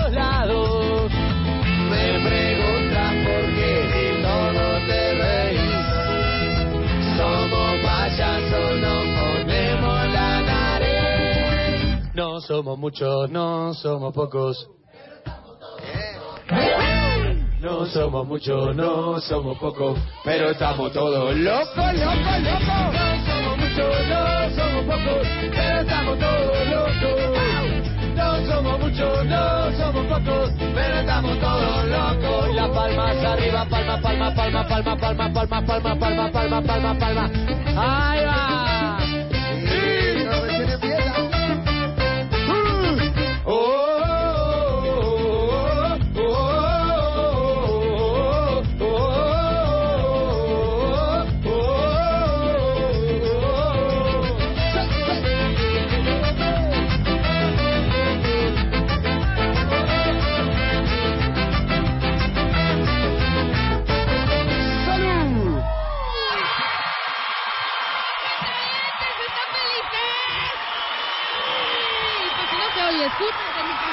Para todos ustedes. ¡Qué maravilla, muchachos! Bienvenidos. Me encanta el show, show. No, estamos locos. ¡Qué, qué guapos! ¡Qué ¡Somos fueros! ¿Cómo están, muchachos? Bienvenidos a México. ¿Qué es? Me encanta, eh, escuché una frase que me fascinó que dice, desafortunadamente, no es, como es desafortunadamente, es nuestro segundo hogar, México. ¿Por qué? No es el primero. No, sí, es verdad, es verdad, nos han tratado muy bien. ¿No? Los mexicanos tienen un corazón terrible. Exacto, Sí, tenemos desde- la misma sangre, la misma latina. es verdad, es ¿No? verdad. A mí me tratan mejor acá que en mi propia casa. Dale los aplausos, guapísimos. A ver, quiero presentarlos. Diego, ¿quién es Diego? Diego, presente Diego. Martín, Yo, justo. son hermanos. Somos hermanos. Los, los, Somos hermanos el primer caso de mellizos de distinta están madre. guapísimos. Los hermanos Pampiglione. Exactamente. Maravilloso. ¿Quién es Juan mayor de los dos? A ver, quítense. Exacto. El mayor, el mayor. Eh, ¿Tú? ¿No? Di- ¿ane- ¿Atiné o no? No. Tú eres más grande. Yo tengo 73 años. Claro. tiene- Entonces 62. Claro. 12 años. Híjole. Te gano por dos, pero pues ahí vamos. Muy, muy bien. Eh, Juan Taleb. Presente. Presente, Juan. Valentín. Allá está atrásito en el piano, Valentín. Eh, Marcos en el saxofón. Ahí está, Marquitos. Eh, Agustín. Agustín aquí al lado, a la trompeta. Me falta Mauricio. Mauricio, muy bien. Y Gabriel en el bajo. ¿Me faltó alguien? Y Pini. Y Mariano. Y Mariano, ¿por qué no te tengo aquí? Mariano, No iba a Ana. venir, no iba a venir. Pasa es que es muy bajito, nunca se lo ve. Claro. Nosotros le decimos Pini, Ajá. pero su, su nombre es Mariano Ezequiel Baigor. Está divino también el Pini. Lo amamos. Claro. Ahora, es, horrible cuando llegan a un- una agrupación como ustedes, muy bien formada, muy bien estructurada, que el, el conductor o la conductora esté hable y hable y hable, porque queremos escucharlos, ¿están de acuerdo? Ahora, pero yo nada más quiero que me definan la maravilla de vestuario, este homenaje que le hacen al payaso Caligari, que nos, Caligaris, ¿verdad? Que nos expliquen un poco por qué el amor al circo, el amor a este payaso. Bueno, ¿no? yo Argentino, ¿no? Nacimos en un circo con mi hermano, de Ujú. Raúl Sencillez. Nacimos en el circo Hermanos Muñoz. Mamá era la mujer barbuda. Ajá. Sí. Papá. Ya sabemos quién es, Papá era quién el es el, el chistosito del grupo. No, bueno, y ahí nos contaban una historia, una leyenda del payaso Caligaris que sale a la pista del circo un día Sí. a actuar y fallece en la misma pista del circo. Y como los payasos se pegan, se caen, dice que nunca se, ente- se enteraron que él había que igual fallecido. era un acto de circense. ¿no? Exactamente. Bueno, nosotros nos gustó que él divirtió hasta el último momento de su vida y por eso nos pusimos los Caligaris. Se murió en la raya, ¿cómo no? En la Como lo hacemos todos los latinos y nosotros también, los mexicanos y los argentinos. Pues bienvenidos. ¿Con cuál otra rola nos van a...? Razón por ahí nos estaban diciendo. ¿Qué? Quéreme así. ¿Quiéreme así? Órale, pues los dejamos con Caligaris. Bienvenidos, muchachos. ¡Los amamos! ¡Venga! ¡Oh,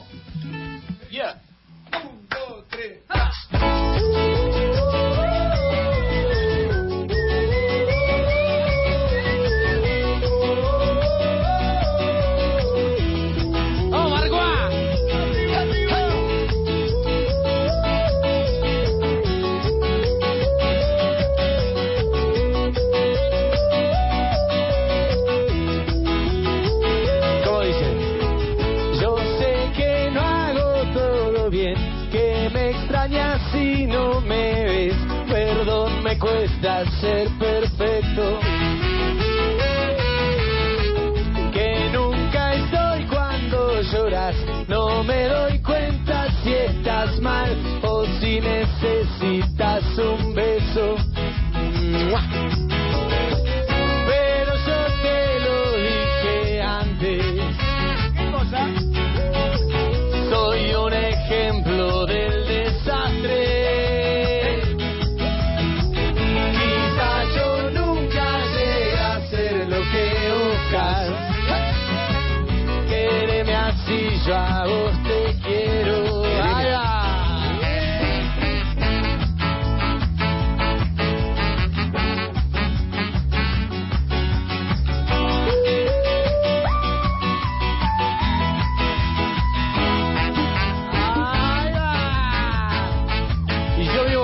Una vez más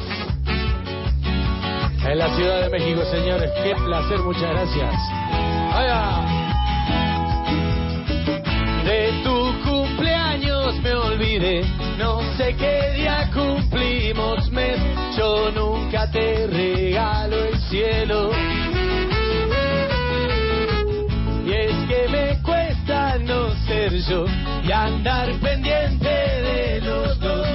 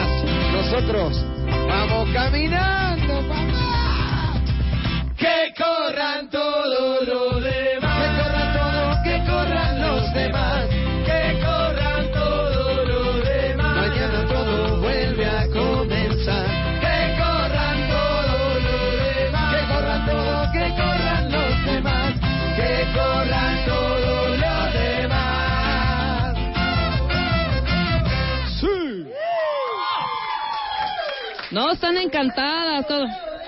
Venga, venga.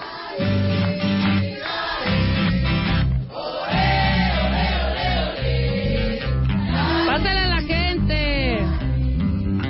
Qué maravilla. Hay muchas fans mexicanas que quieren saber su estatus. Solteros, casados, divorciados, viudos. A ver, por ahí, por ahí. Yuntini, no, eh, yo estoy en pareja con una bebé de seis meses. ¡Ay, Y- casadillo, mi rey! Qué degenerado, con una vez seis meses está en pareja. ¿no? So- solteros aquí, muchachos. Yo no soy viudo, pero soy beodo. Ok. No sé si es parecido. Ok. No importa que hay muchas Y yo religiosas. estoy casado en Córdoba, en Argentina. Ajá. Eh, tengo dos niños. Ok. eh, que ayer el más, más chiquito cumplió un año. Ay, mi vida. Quiero aprovechar, le quiero mandar un beso a Claro Rocco. que sí. Y bueno, a Dante también. Pero acá en México soy soltero todavía. No seas grosero. Respeto a la institución y al No, no, matrimonio. no, seguro no. Respeto, Eso. respeto ante todo. Pero sigo siendo soltero acá en México. Ok. Sí, viene terren tremendo, eh, tremendo. Que se me hace que ese trajecito rojo prende, ¿no? Prende, ¿cómo no? ¿Qué Tiene tal los trajes corazón. que traen los muchachos? Ok, acá. El único soltero, yo te voy a hacer rápida la, la respuesta para que hay pocos solteros en la banda ya, ¿no? Sí, ya muy Creo que pocos. son la- los dos del fondo. Que habría que habría que pasarlo más adelante. Oye, ya pero, pero ha de ser difícil, difícil estar en giras, dejar a la familia, dejar a los niños, dejar a la esposa. Por eso son solteros, porque siempre están al fondo, las chicas no los alcanzan. Y yo, ¿y yo por qué estoy hablando así? ¿No? De pronto, y yo, eh, ha de ser difícil, ¿no? Qué bonito, qué bonito es lo bonito. ¿Extrañan o no? Un poco. Un poco. Pero acá nos hacen sentir como en casa. ¿Cuánto llevan de gira ahorita en esta gira que, por cierto, están festejando sus 20 años de carrera? Sí. Y se presentaron en el Vive Latino en el sábado pasado. Ok, tenemos una gran sorpresa. Para los que ya, ustedes van a estar el 7 de octubre, ya lo dijiste, en el eh, Palacio de los Deportes. Todos los que ya tengan sus boletos o quien vaya a comprar boletos, los que nos están escuchando cuentamientos también desde su trabajo, desde su coche o desde su hogar, como ustedes, ¿no? Es importante, vayan a la puerta 7 mañana 23 de marzo, mañana 23 de marzo, ¿a, a partir de qué hora? 16. a, la- a partir de las 4 de la tarde con sus boletos o si van a comprar los boletos para el concierto que van a tener el 7 de marzo, les van a regalar una foto autografiada, van a ver alegrías, entonces a partir de las 4 de la tarde ahí los vamos a esperar en el Palacio, de, per- sí, mañana, Palacio del Palacio- en la taquilla del Palacio de los Deportes, pero eso es la puerta 7, ¿no?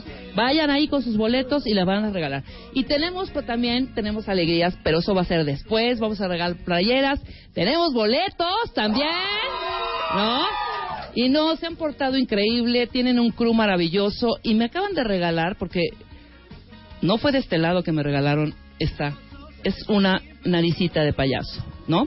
Que yo dije al inicio del programa, a las 10 de la mañana, 10 y media, que yo creía que cuando veía yo a todos en el Vive Latino, porque pasaron algunos videos, no tuve la oportunidad de ir, porque tenía otros eh, asuntos, bueno, pues, con mi esposo y t- ya saben, bandé, hot, pero algunos pendientes. Y pensé que era como esta modita, ¿se acuerdan de las tiaritas de florecitas? Que de pronto Lana del Rey hizo una moda ter- eh, tremenda y todo mundo iba con sus, ¿no? Entonces, pero ustedes eh, regalan estas naricitas que esta naricita implica evidentemente este himno y esta y esta eh, homenaje que le hacen al payaso Caligaris, más lo que representan ustedes, porque ustedes son vida, son jóvenes, son alegría, son salud, ¿no? Y están eh, dando un mensaje bastante objetivo y bastante significativo para la juventud que ahorita nos sigue. Entonces me encanta que tengan este símbolo ¿Y se lo ponen de pronto o qué? Sí, Se sí, los sí, ponen usamos, y las avientan así en los conciertos. También regalamos naricitas. sí, Regalan las naricitas, las naricitas de payaso. Ahorita tomaremos los que estamos, estamos vía Facebook Live, estamos también desde la cuenta de Marta de Baile, estamos vía streaming en wradio.com.mx, métanse para que vean en vivo a los Caligaris, estamos armando la fiesta acá, están los cuentavientes. Y ¿qué otra melodía nos van a interpretar, muchachos, compañeros? La pedías recién, razón, decía usted. ¡Razón! Esa, por favor, con dedicatoria. vamos con ¿Cómo razón, no? entonces. Muchachos, Caligaris, razón. Gracias.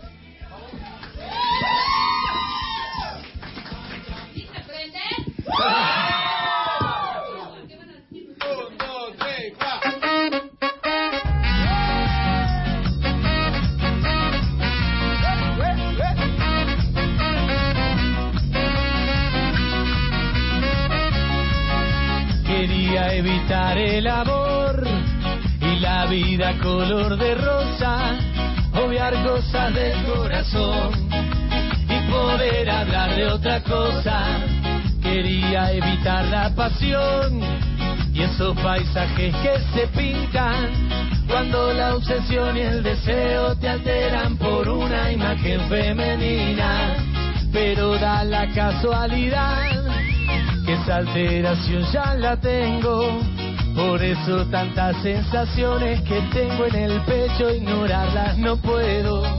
Vos sos esa simple razón por la que volví a sonreír, por la que levanto la vista y veo lindo el cielo aunque esté todo gris, aunque esté todo gris.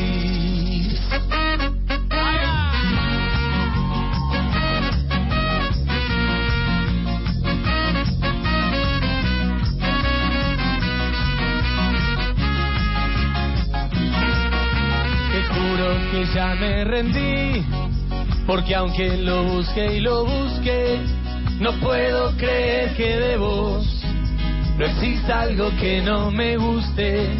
El sábado que te besé, te hubiera tenido hasta el lunes. No supe qué inventar para que no se vaya de mis manos tu perfume. Ya ves, no me queda otra opción. No pude evitar el amor, ni siquiera consigo pensar en algo que no tenga que ver con vos.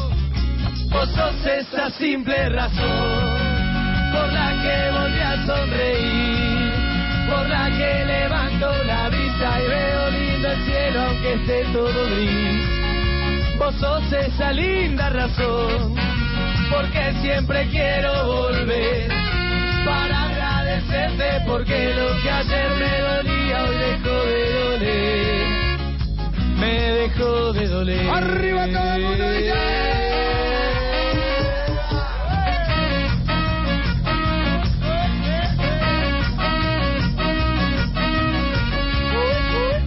sos esa simple razón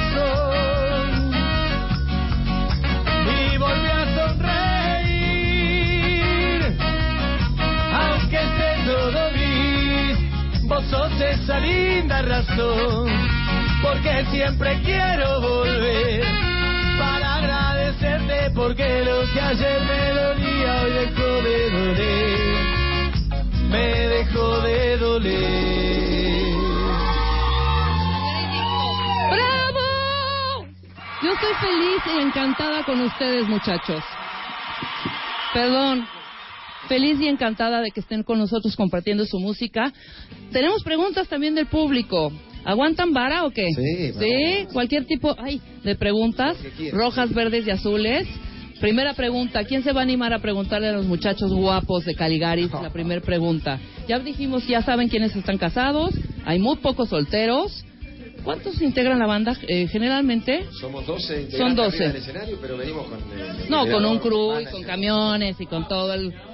No, pues un aplauso a todos los del staff y un aplauso también a. W Radio que logró esto Es verdad. es en este verdad. buen unplugged, ¿no? ¿Esto se puede llamar unplugged? No, porque hay cosas conectadas, Hay ¿verdad? un... ah, Sí, hay dos cosas conectadas, sí. Sí, pero le digamos... Pero bueno, es un, un, un gran unplugged. unplugged. Todos estudiaron, me imagino, música en algún conservatorio, alguno es improvisado de oído. Eh, ¿Sí que? Tú sí, conservatorio, sí, ¿no? ¿No? A ver, échate una... Esta, este instrumento es la trompeta. A ver, un solo de trompeta así como si de veras te vas a ganar un millón de dólares con dos tonos. Ponte. Muy bonito. Muy genio. Por una escuela. Egresado en el conservatorio. ¡Pequeño demonio! ¡Vamos a tomar cerveza! ¡Qué bonito! O sea, hasta versátiles. ¡Qué maravilloso! A ver, un solo de bajo. Venga.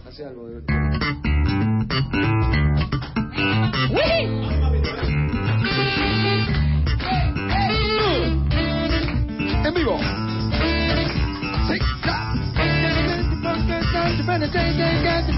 ¡Wow! Oigan, qué buen copete. ¿Qué ¡Qué, tal, buen no? peinado! ¡Qué bárbaro! Y Trae se toda la levanta así, onda. se levanta así. Así se baña. Exacto. ¿Cuánto Se tiempo... peina con Viagra, por eso. Claro. ¿Cuánto tiempo tardas, no neta, cuánto tiempo tardas en peinarte todos los días, mi querido? Tú, tú no, perdón, tú eres, tú eres, tú eres Gabriel. Diez minutos. Bueno, yo 25, así que ahí vamos. O sea, yo creo que tú, eh, tú eres el, tú estás casado todavía. Entre tu esposa y tú, ¿quién sale, quién sale primero listo para ir a alguna cena? ¿Quién es el primero que sale listo? Ella. Sí, por supuesto, ya veo litros y litros y litros y litros de spray. A ver, un solito de este eh, cuadrito que es como tipo banco, ¿cómo se le llama a este? Siempre he tenido la duda. Y es y es mucho muy muy es típico, típico, típico en Argentina, usan mucho este. Este es un cajón flamenco, porque tiene unas bordonas, como unos alambres, que lo hace sonar... Pues échate algo más creativo, a ver. Venga. Este es algo bonito, claro. ¡Ole! Precioso. Muy bien, a ver aquí nuestro querido pianista. Se oye precioso. ¿Nos podrás tocar la de balada para Adelina? ¿No? Divino. Amo el piano, yo tomé clases de piano. Él es el que toca las negras y las blancas al mismo tiempo. Sí, yo me di cuenta, claro, por supuesto. ¿Quién me falta? Tú, cómo no, venga. Y me falta la... Ahí está. Tócala bien. Toca la guitarra bien. Esta es mi Ese presentación. Soy quien da todo por nada. El que lleva en la mirada la ternura y la bondad. El que con sinceridad Seguía un poquito, pero. ¡Ole! quiere al abrir sus brazos estrechar en fuerte abrazo a toda la humanidad. No, qué bárbaro. Qué energía, qué energía de los ocho aquí. Qué, qué bárbaros, de verdad estoy impresionada. Y esta es la guitarra eléctrica. Pero una cosa así como más...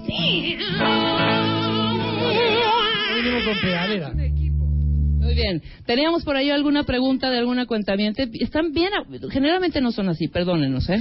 No. Vienen más prendidos, no Para sé si es porque es muy temprano. Ya les dimos sus playeras, que están divinas, en vivo Gracias por las Caligari, playeras. preciosas.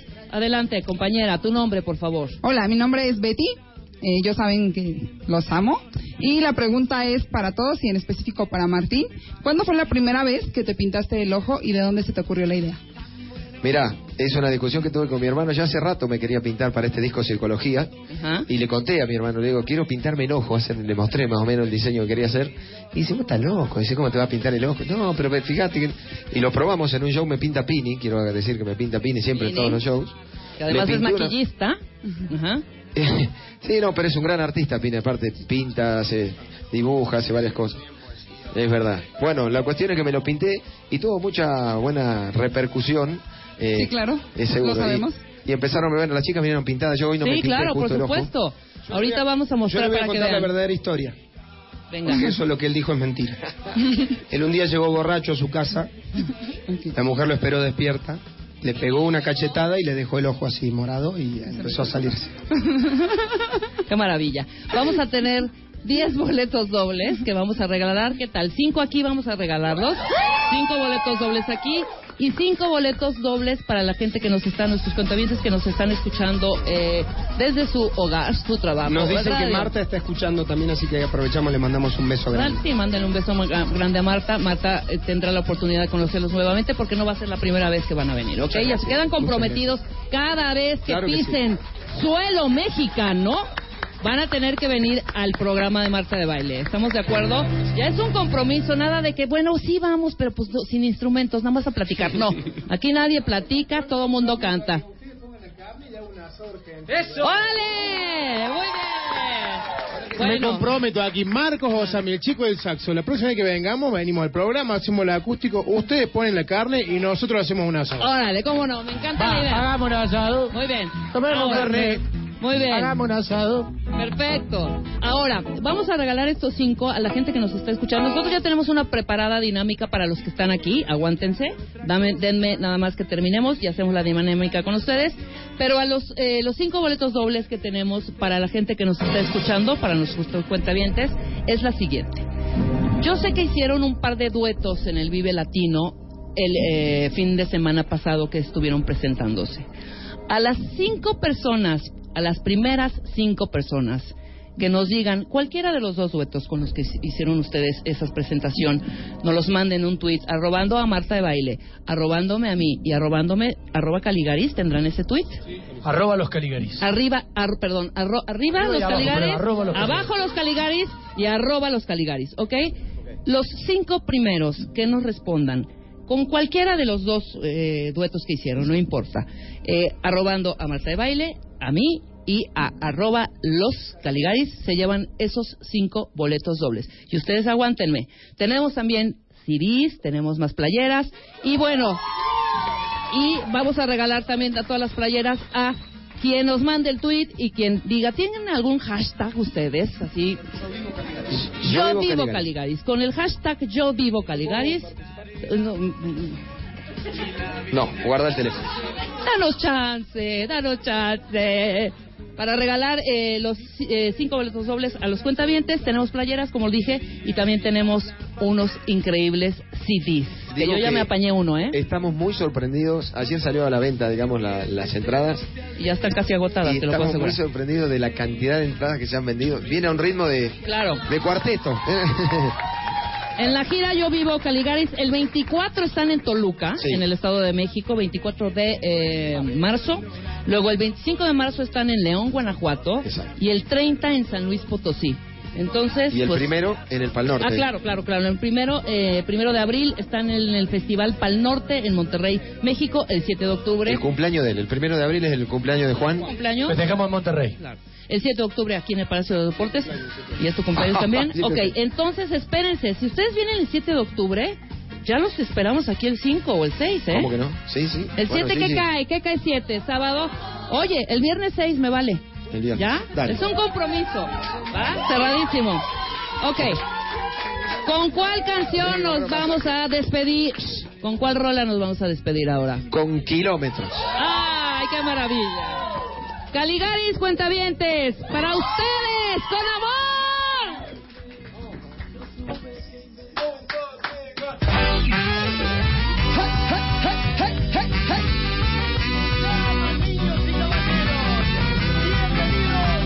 al mundo de la música, el circo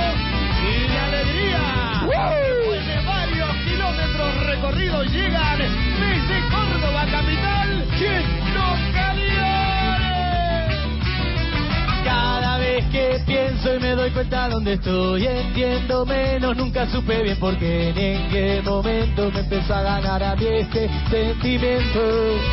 Tan buenos momentos, tanto andar como el Quijote contra el viento, tanto miedo de vivir en la aventura de tratar de ser feliz con mi locura. Tantos amigos, tanta cerveza, tanto lagarto, tantas las razones que me hacen aguantar. Tantos kilómetros yo recorrí por vos. ¿Será que todavía me hace feliz? Hay tanta cosa que se puede complicar. Pero ante muerto que dejar de soñar.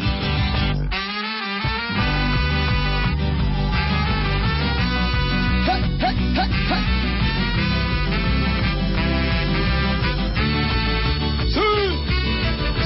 comiendo pizza, me voy a transformar en tortuga ninja. Lo mismo son 10.000 que poca gente, lo importante es transmitir lo que se siente.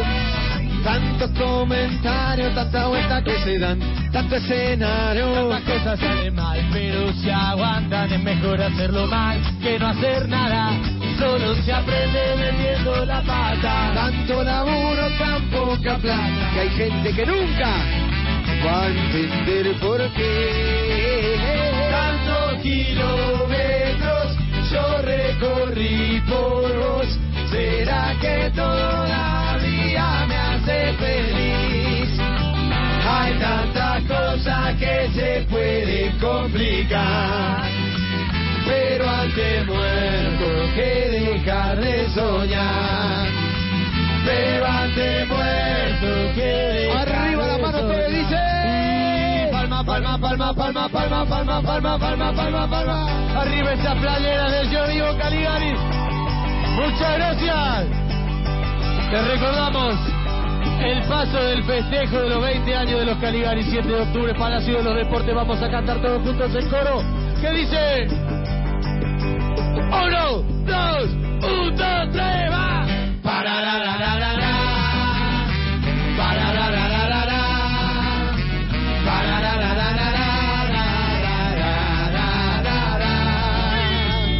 da da da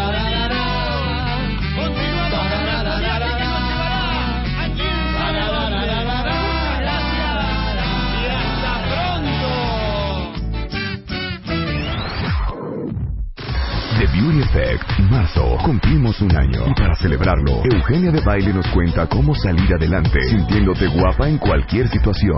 Love yourself, cambia de chip, reconcíliate con todo lo que eres y acepta lo que nunca vas a hacer. Además, te decimos cómo hacerle para que no se te note la desvelada, qué vas a usar según tu edad y cómo aprender a reírte de ti misma. The Beauty Effect, la única revista 100% de belleza en México.